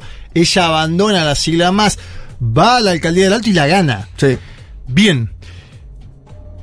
En- ¿Sabes lo que dijo en el acto? Mira, te lo voy a contar. Dijo, presidente, a Arce, ¿eh? Sí. Lo tenía al lado, ¿eh? Esto es algo Eh, público. Eva Arce, sí. No se distraiga con esas charlatanerías que tienen, porque son buenos y son machitos para hablar cuando están en grupo, pero que vengan a solas a decirnos en nuestra cara, ¿será que se van a animar? Van a escapar igual que hace algunos años. Este es el nivel que maneja hoy. No, es durísimo. la durísimo. interna del MAS con alguien que está afuera, pero No. juega dentro de la interna para un sector. Ahora, ¿qué, qué- me diste ya 58 muestras de la, de la interna. O sea, está. eh, la pintura está hecha. ¿Cuáles son? Vos que hablaste con, con tus fuentes, que, que estuviste viendo, intentando enterarte de primera mano. ¿Es una disputa de liderazgo al final? ¿Qué, qué, por dónde es que pasa el trasfondo de esto? ¿Por qué se está sucediendo esto? Porque por mal gobierno no es. Porque, insistimos, en el caso argentino, más allá que algunos dicen que no, es evidente que hay disfuncionalidades que tienen que ver también con una gestión deficitaria, o si querés, siendo todavía más benevolentes con el gobierno de Alberto, una pésima coyuntura internacional, eh, la pandemia y demás, que bueno, le tocó esta, entonces los datos económicos y sociales son muy malos. No es el caso de Bolivia. Entonces, ¿cómo se explica esa interna? Se explica por haber salido del gobierno Morales eh, durante el 2019, eyectado por un golpe de Estado, y tener que elegir directamente a una fórmula donde ni siquiera él era integrante. Se explica por algo que está sucediendo ahora. El ala de vista denuncia purgas en el Estado a nivel masivo. Ajá. Yo me di cuenta el otro día hablando con ellos que la, la interna argentina está mal, pero no tan mal, porque tenés funcionarios del kirchnerismo todavía en el gobierno. Sí. Y porque nadie los echó. Sí. Como Sí, mucho sí. sale la vocera a decir, si tal no está de acuerdo, Sí, sí, que sí, se sí. baje, ¿no? Lo que hace la vocera Sí. presidencial en la Argentina, pero no hubo dimisiones a gran escala. Acá, a funcionarios evistas ya le cortaron la cabeza. Pero está pasando eso, hay una purga masiva de funcionarios. El evismo denuncia eso. El evismo denuncia eso hoy, ¿sí? Con casos concretos. Iván Canelas, por ejemplo, nombres y apellidos. Te dicen, este trabajaba en el Estado, en el Ejecutivo, lo sacaron. Bueno, habría que estudiar... Como si, a ver, como lo que me estás queriendo decir es como si hubiera por parte de Arce, estoy tratando de, de construir un tipo ideal, que es, Arce dice, yo eh, me está yendo muy bien, sí. estoy logrando hacer una gestión exitosa, después de un momento, a ver, ellos salen de una dictadura, o sea, un gobierno de facto, ¿no? Era complejo. Tuvieron, además le fue bien hasta el enfrentamiento con eh, Santa Cruz de la Sierra, que tuvieron un levantamiento. Y El Camacho sa- ahí. ¿Cómo? No, que Camacho ahí. Y Camacho terminó preso, que ese fue una victoria bastante contundente de parte del gobierno de Arce. Y Arce diciendo, esto es lo que me estoy imaginando, respóndeme, me corresponde, estoy en derecho de ser una renovación hacia adentro del, del movimiento, hacia adentro del- de lo que antes condució Evo, la etapa presente y futura la puedo conducir yo y por lo tanto ponerle mi impronta. ¿Podría estar pensando eso? Te la, te la doy vuelta. Si Alberto tiene inquietudes eh, electorales en Argentina y todavía hoy la sostiene, ¿por qué no habría de sostenerla Luis Arce Catacora? Con esos mismos números, ¿no? Claro, sí, sí, Eh, lógico. Tiene bastante sentido. Tiene lógica en un Sí. punto. Y además, Arce dice: quienes se fueron del MAS están conmigo, me suman 10 puntos si yo quiero ir, porque le está garantizando Eva Copa, le dice: Usted va a terminar el mandato. Estos que se fueron, que huyeron, le dice así, por eso es tan descarnada la interna. En el medio, y, y Juancito, no vamos a pasar el audio de Eva Copa, teníamos un audio, pero no lo vamos a pasar, vamos a pasar directamente. En el medio aparece García Linera, ¿sí? Muy interesante esto. Bueno, por eso.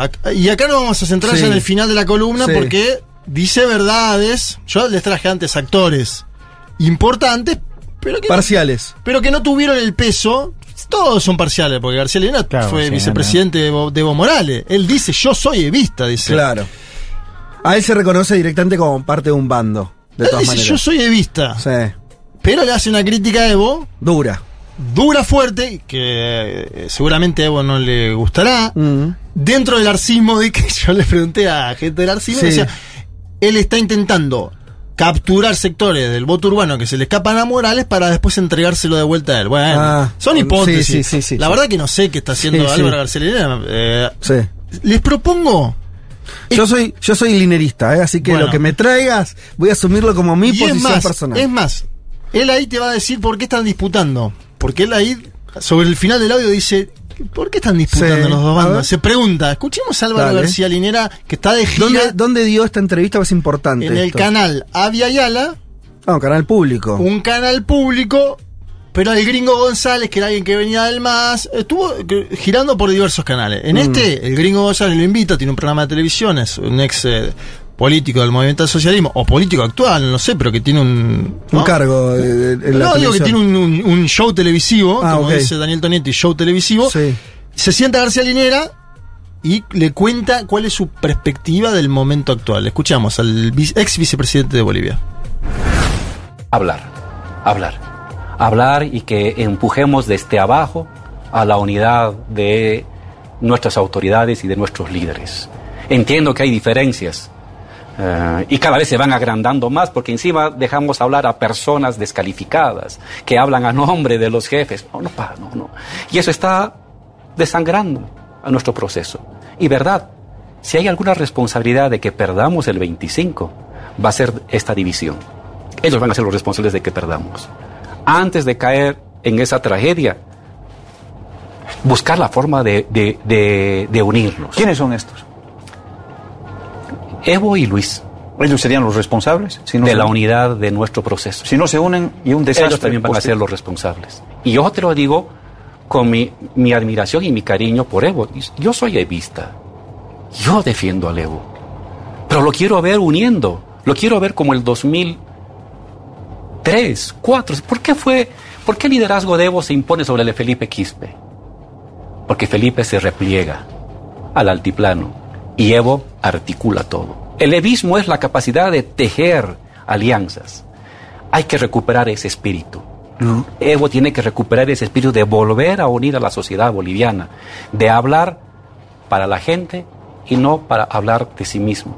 Y Luis tiene que dejar o tomar medidas para que deje esa guerra sistemática contra los evistas y contra Evo, de parte, no de él, pero de sus funcionarios, que están en una campaña contra Evo, en una campaña mezquina, porque ¿cuál es- ¿qué es, qué es evistas y, y luisistas? Es una pelea por pegas. Ojalá fuera una pelea por programas de industrialización o por un nuevo derecho, un nuevo bono. Es la pelea por un cargo. Eso es una degradación del proceso de cambio. Y para reencauzar el proceso de cambio no es Álvaro. Álvaro es un militante más de base. Quien va a reencauzar este proceso de cambio es una decisión fuerte del líder social histórico de este proceso y del presidente, eh, del que administra el Estado actual, que es de nuestro partido. Bueno, em, varias cosas para mí. ¿Lo ¿eh? podemos traer a, a, um, a García Linera que hable, que hable en los plenarios, que hable, que hable con, con los. Yo lo pondría, o en la sede de Mateu también. Que circule por algunos lugares. del- digo, es una propuesta. Por Yo esto- sé que la última vez que vino a la Argentina se juntó tanto con el presidente Sí. como con la vicepresidenta. No, es un chiste, yo no, no, No, no, no- pero no digo- podría tener influencia, pero. Te digo eso para mostrarte que también Sí. es de los pocos actores a nivel Sí. nacional e internacional que habla con los dos, ¿no? Sí. Bueno, el uno, elevimos la capacidad de tejer alianzas, Mm. ¿no? Interesante. A, a Evo le tira una que es durísima, dice, tiene que hablarle a la gente y no a sí mismo. Claro. Esa de la agenda, la agenda de los líderes, porque en el medio, ¿qué hace Arce Catacora? Llenó Bolivia, y esto me lo dicen diversas fuentes, llenó Bolivia de carteles con su gestión. Claro. Hicimos esto, hicimos esto otro, hicimos esto otro. Números. Es un economista, maneja bien eso y está desplegando. Perdón, y una cosa más que dice que me parece interesante, muy interesante, que le dice. Habla de que él, eh, dice, ¿por qué ganó Evo en el 2005? En realidad, Sí, un poco claro, antes lo sitúa, 3 y 2003, 4, 2004, dice 3 y 4 porque empezó la- cuando se genera la, Sí. la- la- la oleada a favor de. Evo. Eh, dice, porque, y, y- y en ese momento, eh, cuando él nombra a Felipe Quispe, está hablando de otro líder indígena que también tiene mucha ascendencia social, Sí. lideraba protestas, y muchos se preguntaban quién iba De los a dos, ser ¿quién el líder popular de los próximos años, Evo o Quispe. Bueno, e- efectivamente, obviamente fue, fue Evo Morales. Y dice, porque Quispe se replegó, escuchen esto, de ciertas trincheras del movimiento nacional justicialista de la Argentina. Se replegó sobre sí mismo, se encerró, mientras que Evo se abrió y articuló con otros. Y Linera dice, por eso ganaste, Evo. Por lo tanto, ojo, no haga la de, se hace la de Quispe ahora. Pues él está señalando como que Evo, digo, entiendo yo en Sí, sí, diciendo- está- le está gustando aquel Evo y no este.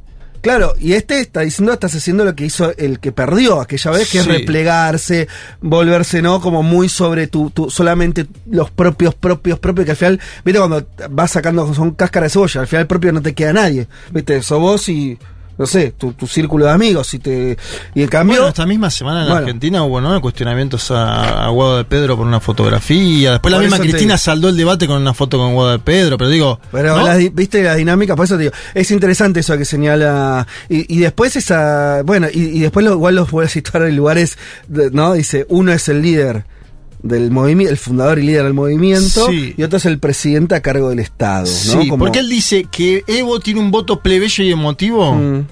del 35%, es lo que él analiza. El arcismo, vos, vos le das al arcismo esto y te dice ni de casualidad. ¿eh? Mm. Es más, el arcismo te lo invierte. Dice, nosotros tenemos eso. Y más. Y él dice que hay un voto estatal que es del 15%. Esta, eh, de- eh, Linera dice que un voto estatal. Voto estatal en todo el mundo, del Sí. funcionariado, Ah, sí, sí, ¿no? de la burocracia. Estar en un voto, estar en el gobierno te otorga, dice García Linera, habrá que estudiar experiencia, 15 puntos. Mm. Dice, si vos sumas 35 y 15, llegás. Si no lo sumas, no llegás. Mm, yo, a ver, la pregunta es, ¿tiene efectos conducentes este llamado a Linera o ya es tarde en Bolivia? Mm. ¿No? El- el- yo me pregunto, si- no si ya, ya, ya no estamos en un momento. Algunos dicen no funcionó porque Evo Morales, por ejemplo, va a hacer un congreso, del, un, un evento de festejo del, de cumpleaños del MAS. Sí. En Cochabamba, su departamento, donde invitó a los dos funcionarios de primer nivel, a. Luis Arce y a Choquehuanca. Ah, ok. Uno, hay que ver si van. Si van, hay que ver que no se desmadre, que no los chifre, por ejemplo, ¿no? Ir a eventos es parte también de. No, eh, eh, tiene razón Linera, eh, viste, los liderazgos no son, o sea, pueden ser condicionados, pero al final hay una cuestión del poder personal ahí que se termina imponiendo, quiero decir. Si uno, si, si un líder, si un líder se equivoca mucho, eh, caga el- puede cagar el proceso tranquilamente. Lo hemos visto en la historia repetidas veces. Si el líder, un líder muy fuerte, se equivoca mucho, no hay contexto que lo salve. Ahora, eso no quiere, yo me imagino, Sí. Quería decirte esto. Yo me imagino a Evo escuchando. O sea, las palabras. No me imagino que haya, no sé, cinco personas, más de cinco personas que abra la boca y Evo tenga que escuchar. Uno, el Linera. Porque Linera cumplió la función, él lo dice a él mismo, era una especie de traductor, ¿no? De Evo. Durante los años. Él no acumuló poder político, Linera propio, No. acumuló todo para Evo, pero fue fundamental a la hora de eh, la gestión del Estado, la perspectiva de hacia dónde ir, de un montón de cuestiones que, que le dio una, una dimensión a- al evismo. Yo no creo que vos- las palabras de Linera digan, ah, bueno, un Gil más. No me imagino que es, no sé. No, y aparte porque fue un vicepresidente muy leal, ¿no? En general, digamos, la, la idea de la vicepresidencia en América Latina en los últimos 25 años está asignada por torpedeos constantes al- a, quien está en el Ejecutivo. En general, digo, no sé, el caso más extremo es Michel Temer en Brasil tomando el poder deci- eh, ¿no? Sí. Bien. En el medio de todo esto, se conoció en las últimas horas una golpiza de diputados, no, de diputados, eh, eh, vistas a un diputado de Arce en Potosí que terminó hospitalizado. Digo, la interna ya- Golpiza. Sí, sí, golpiza. Golpe de puño hospitalizado. Un diputado hospitalizado. Imagínate Sí, la interna sí. de movimiento social eh, del Frente de Todos en Argentina. Sí. Con uno que termina en el hospital. Con uno en el hospital. Bueno, por eso digo, ahí es un poco. Déjame decirte que. Hacer una guasada, ¿no? A ver. Viste que a veces irte a la mano como que resuelve un poco. En los vestuarios, ¿no? Cagaste un poco a piña, En los pero vestuarios habría que- cortala. Eso pasa mucho en el fútbol. Dice, si tenés dos referentes en el fútbol Sí. en un equipo y no se ponen de acuerdo, vayan al vestuario, caguen esa trompada. Muchos presidentes dicen eso, caguen esa trompada. No, igual, igual creo que no es traducir. O sea, la política creo que terminás en otra situación, pero bueno. Sí, a ver, imagínate que. la gana de que salga bien. Imagínate. Arce ahora diciendo, che, voy a ir a Cochabamba. Me invitó Sí, a. Cochabamba, dice Arce a su. Sí. ¿Voy o no voy? Y mirá que este de Potosí nuestro no terminó muy bien. Sí. Es complicado. En el medio de todo esto, lo que vos decías, Camacho detenido, firmando una norma que le permite seguir gobernando de la prisión en las últimas horas. Ajá. Un- una cosa de loco, ¿no? No le quiere ceder el lugar al vicegobernador. Ahí es- debe haber otra interna. Debe haber otra interna grande. Pero digo, esto es una interna cielo abierto que algunos dicen ya se dinamitaron los puentes. Sí. Álvaro es tarde. ¿Sí? Algunos dicen eso. Ya se terminaron Mm. los puentes. Esto ya es tarde. García Linera sigue haciendo su ejercicio. Hay una sensación como que sí, como si, como si creyeran que, que está todo. No sé, que estás en un momento tranquilo, donde está, ¿no? Sí, y Como- quizás también el, o sea, el mensaje de, de Linera tenga que ver con la imagen hacia afuera, o sea, no creo, si bien es sobre la interna y, y las palabras que tiene me parecen súper interesantes eh, y, y muy constructivas, desde un lugar que no sé si es tan corriente últimamente, eh, como no sé, hay, hay como una, un llamado a- al, al- al diálogo y a, y, a, y a la unidad, que también, como no sé, siento que Linera es un actor que juega bastante en el ámbito internacional con el Grupo de Puebla Sí. y que puede también como hablar de eso si es que es demasiado tarde. O, o como una cosa también de, de- de saldar hacia afuera, Claro. decís.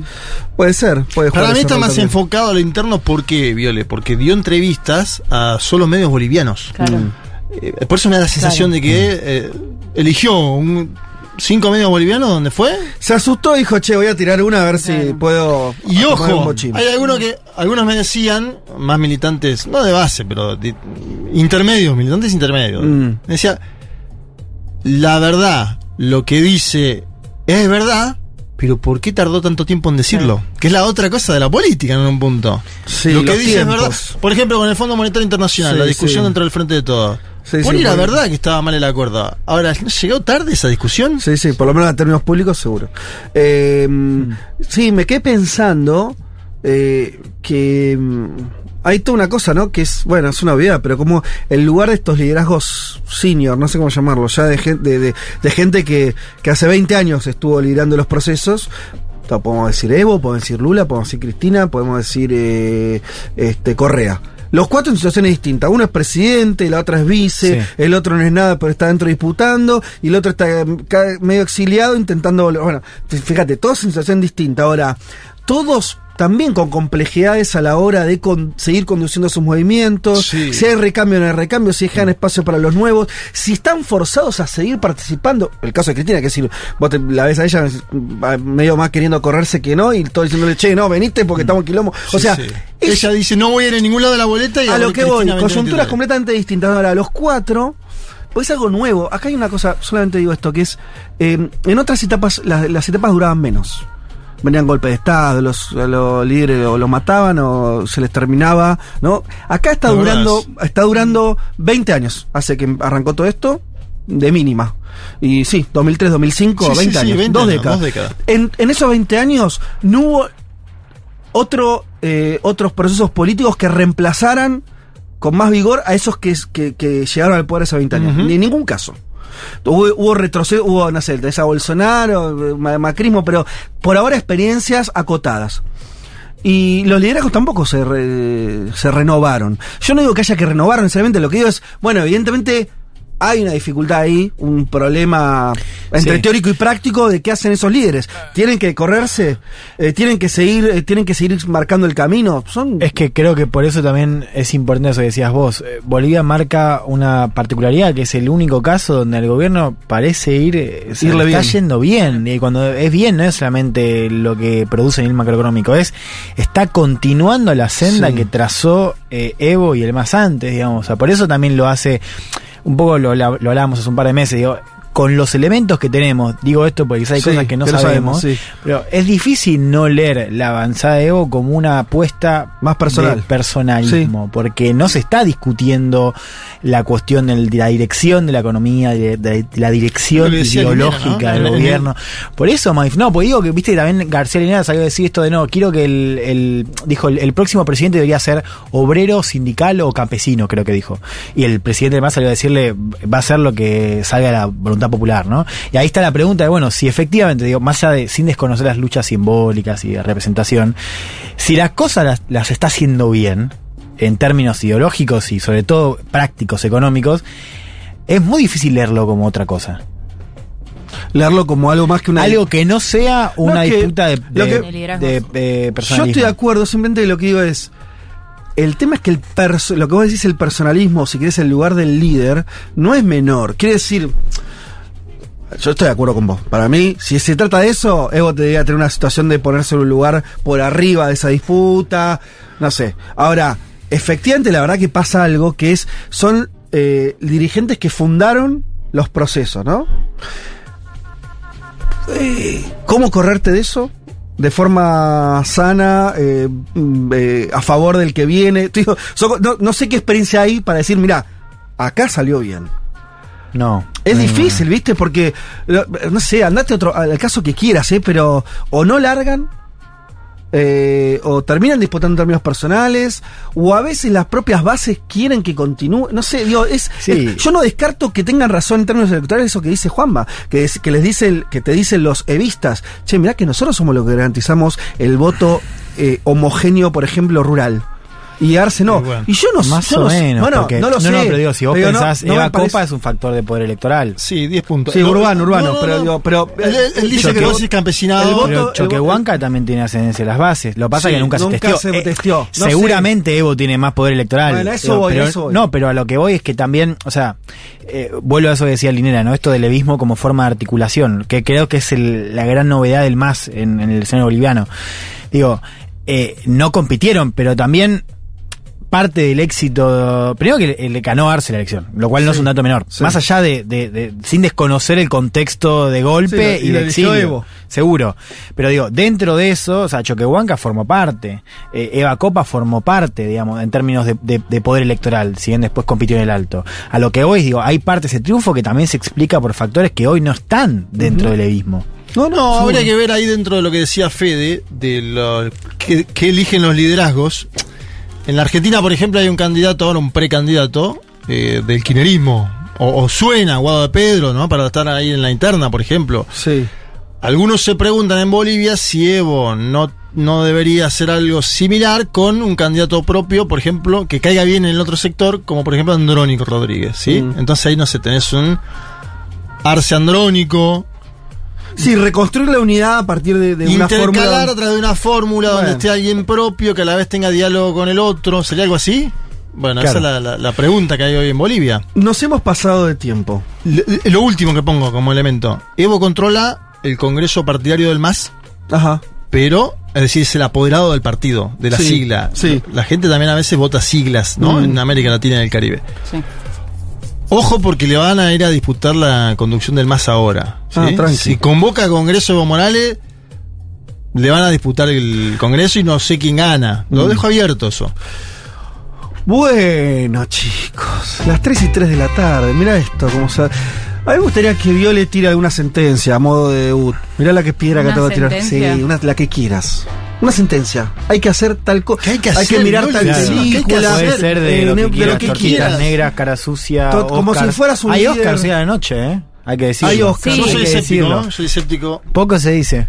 Sí. Eh, eh, ¿Qué pasó ahí con 1985? y para mí está complicado, pero ojalá. No, no, Elijo creer. Sí, yo voy a participar de una transmisión en la que vamos a streamear. ¿Ah, sí? Ah, Sí, mirá. eh, Decilo, vendelo. en Mate. Sí. eh, en Somos Matear vamos Ajá. a streamear nosotros viendo los Oscars vestidos Ah, de gala. lindo, qué lindo. Eh, va a estar divertido. Vayan, vayan ahí entonces. Eh, ¿viste? Sí. Mira, está buenísimo. Siempre las transmisiones de los Oscars, viste, que son medio un embole. Acartonada, sí, ¿no? Entre acartonada, escuchás a no sé quién de la, Bueno. esos canales yankees. Dale, está bueno. Eso. mientras mientras eh, tenés la traducción en vivo que Sí. se saltea los chistes porque no llega a traducirlo, Sí. bueno, estamos nosotros ahí boludeando un poco. copa, ¿eh? Está Ese- bueno. Creo que voy por ahí. ¿Y quién gana Está mejor divertido. película este año? Y no sé. No, a ver, claro, el chiste A- a tenés mí que me- arriesgar. Ok, a mí me encantaría Triángulo de la Tristeza. Sí, yo también voy con esa. Eh, es la que más me buenísima, gustó. Buenísima, Me- Son dos que dicen Triángulo de la Tristeza, somos tres. Triángulo de la Tristeza. ¿Vos también? ¿Y vos? No, no la vi, pero suscribo. No, No, no, vos no tenés mirar. que decir otra, Mayoría, no, no podés. mayoría No sé ni cuáles son. Tirame otra. A ver si la vi. Star, a mí me gustó mucho. Está ¿Cuál? la China, la de todo. Sí, ¿Cómo eh, es? Sí, pero la China la van a al mismo boicotear, tiempo. amigo. Ay. No la vi tampoco. Esa no me- a mí esa no me gustó. Esa la, me, me mato si gana. Me la mato. Pero aparte la van a boicotear a la China. Pero está hablando solo de las extranjeras. No, No, de las- esas son mejor película. Mejor Ah, Extranjeras compite Noche en Extra- 5 y, y la alemana. No, ahí vi la alemana, Sí. parece de las peores películas de guerra que vi, no aporta nada, es Bien, una eso queríamos basura, escuchar. es una porquería. bien, Eso sirve, buscando. sirve. Esa película es. Mira, casi que es un reflejo del vacío geopolítico alemán, o sea, la nada misma que se convirtió en ese país, lo- el cipallismo que ha invadido a los alemanes, eh, se consumó porque hicieron una película de guerra que decís, che, los alemanes hacen una película por primera vez, por primera vez no, pero una Sí. sobreproducción desde el lado alemán, dale, vamos. Eh, una- cualquier película yankee de guerra es igual. No le aporta nada, es una porquería. Y por eso mismo puede ganar. Listo, pero- eso ya, bueno, ya no tengo nada bueno, para decir. Yo no, creo que ya con eso. por La- eso- la fe es absoluta. estamos. Vamos por la tercera. Vamos por la tercera. Me encantan las cosas con dulce de leche, eh, pero no sé, algo no me. Eh, señoras y señores, eh, muchas tardes y buenas gracias. Bueno, no vamos, nos estamos yendo. ¿Cómo está cortando audio, no? Tomala. Juan Cortala le vamos a poner. Saludemos a Juan Tomala en eh, la operación técnica de Miley Golom, en la producción, esta mesa. Eh, mm, ¿al- ¿Alguien más quiere decir algo? No, estamos No, todos. creo ya con tu Ya cierre hemos dicho estuvo- todo. estuvo bien.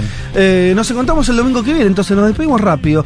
A las 12 del mediodía, pasen la voz de que este programa volvió a estar al aire. Eh, hagan el esfuerzo para recuperar a los que todavía nos creen eh, perdidos allá por unas vacaciones eternas. No, acá estamos. Y de acá a fin de año vamos a estar acompañándolos a ustedes todos los domingos desde las 12 del mediodía hasta pasadita a las 3 de la tarde. Chau.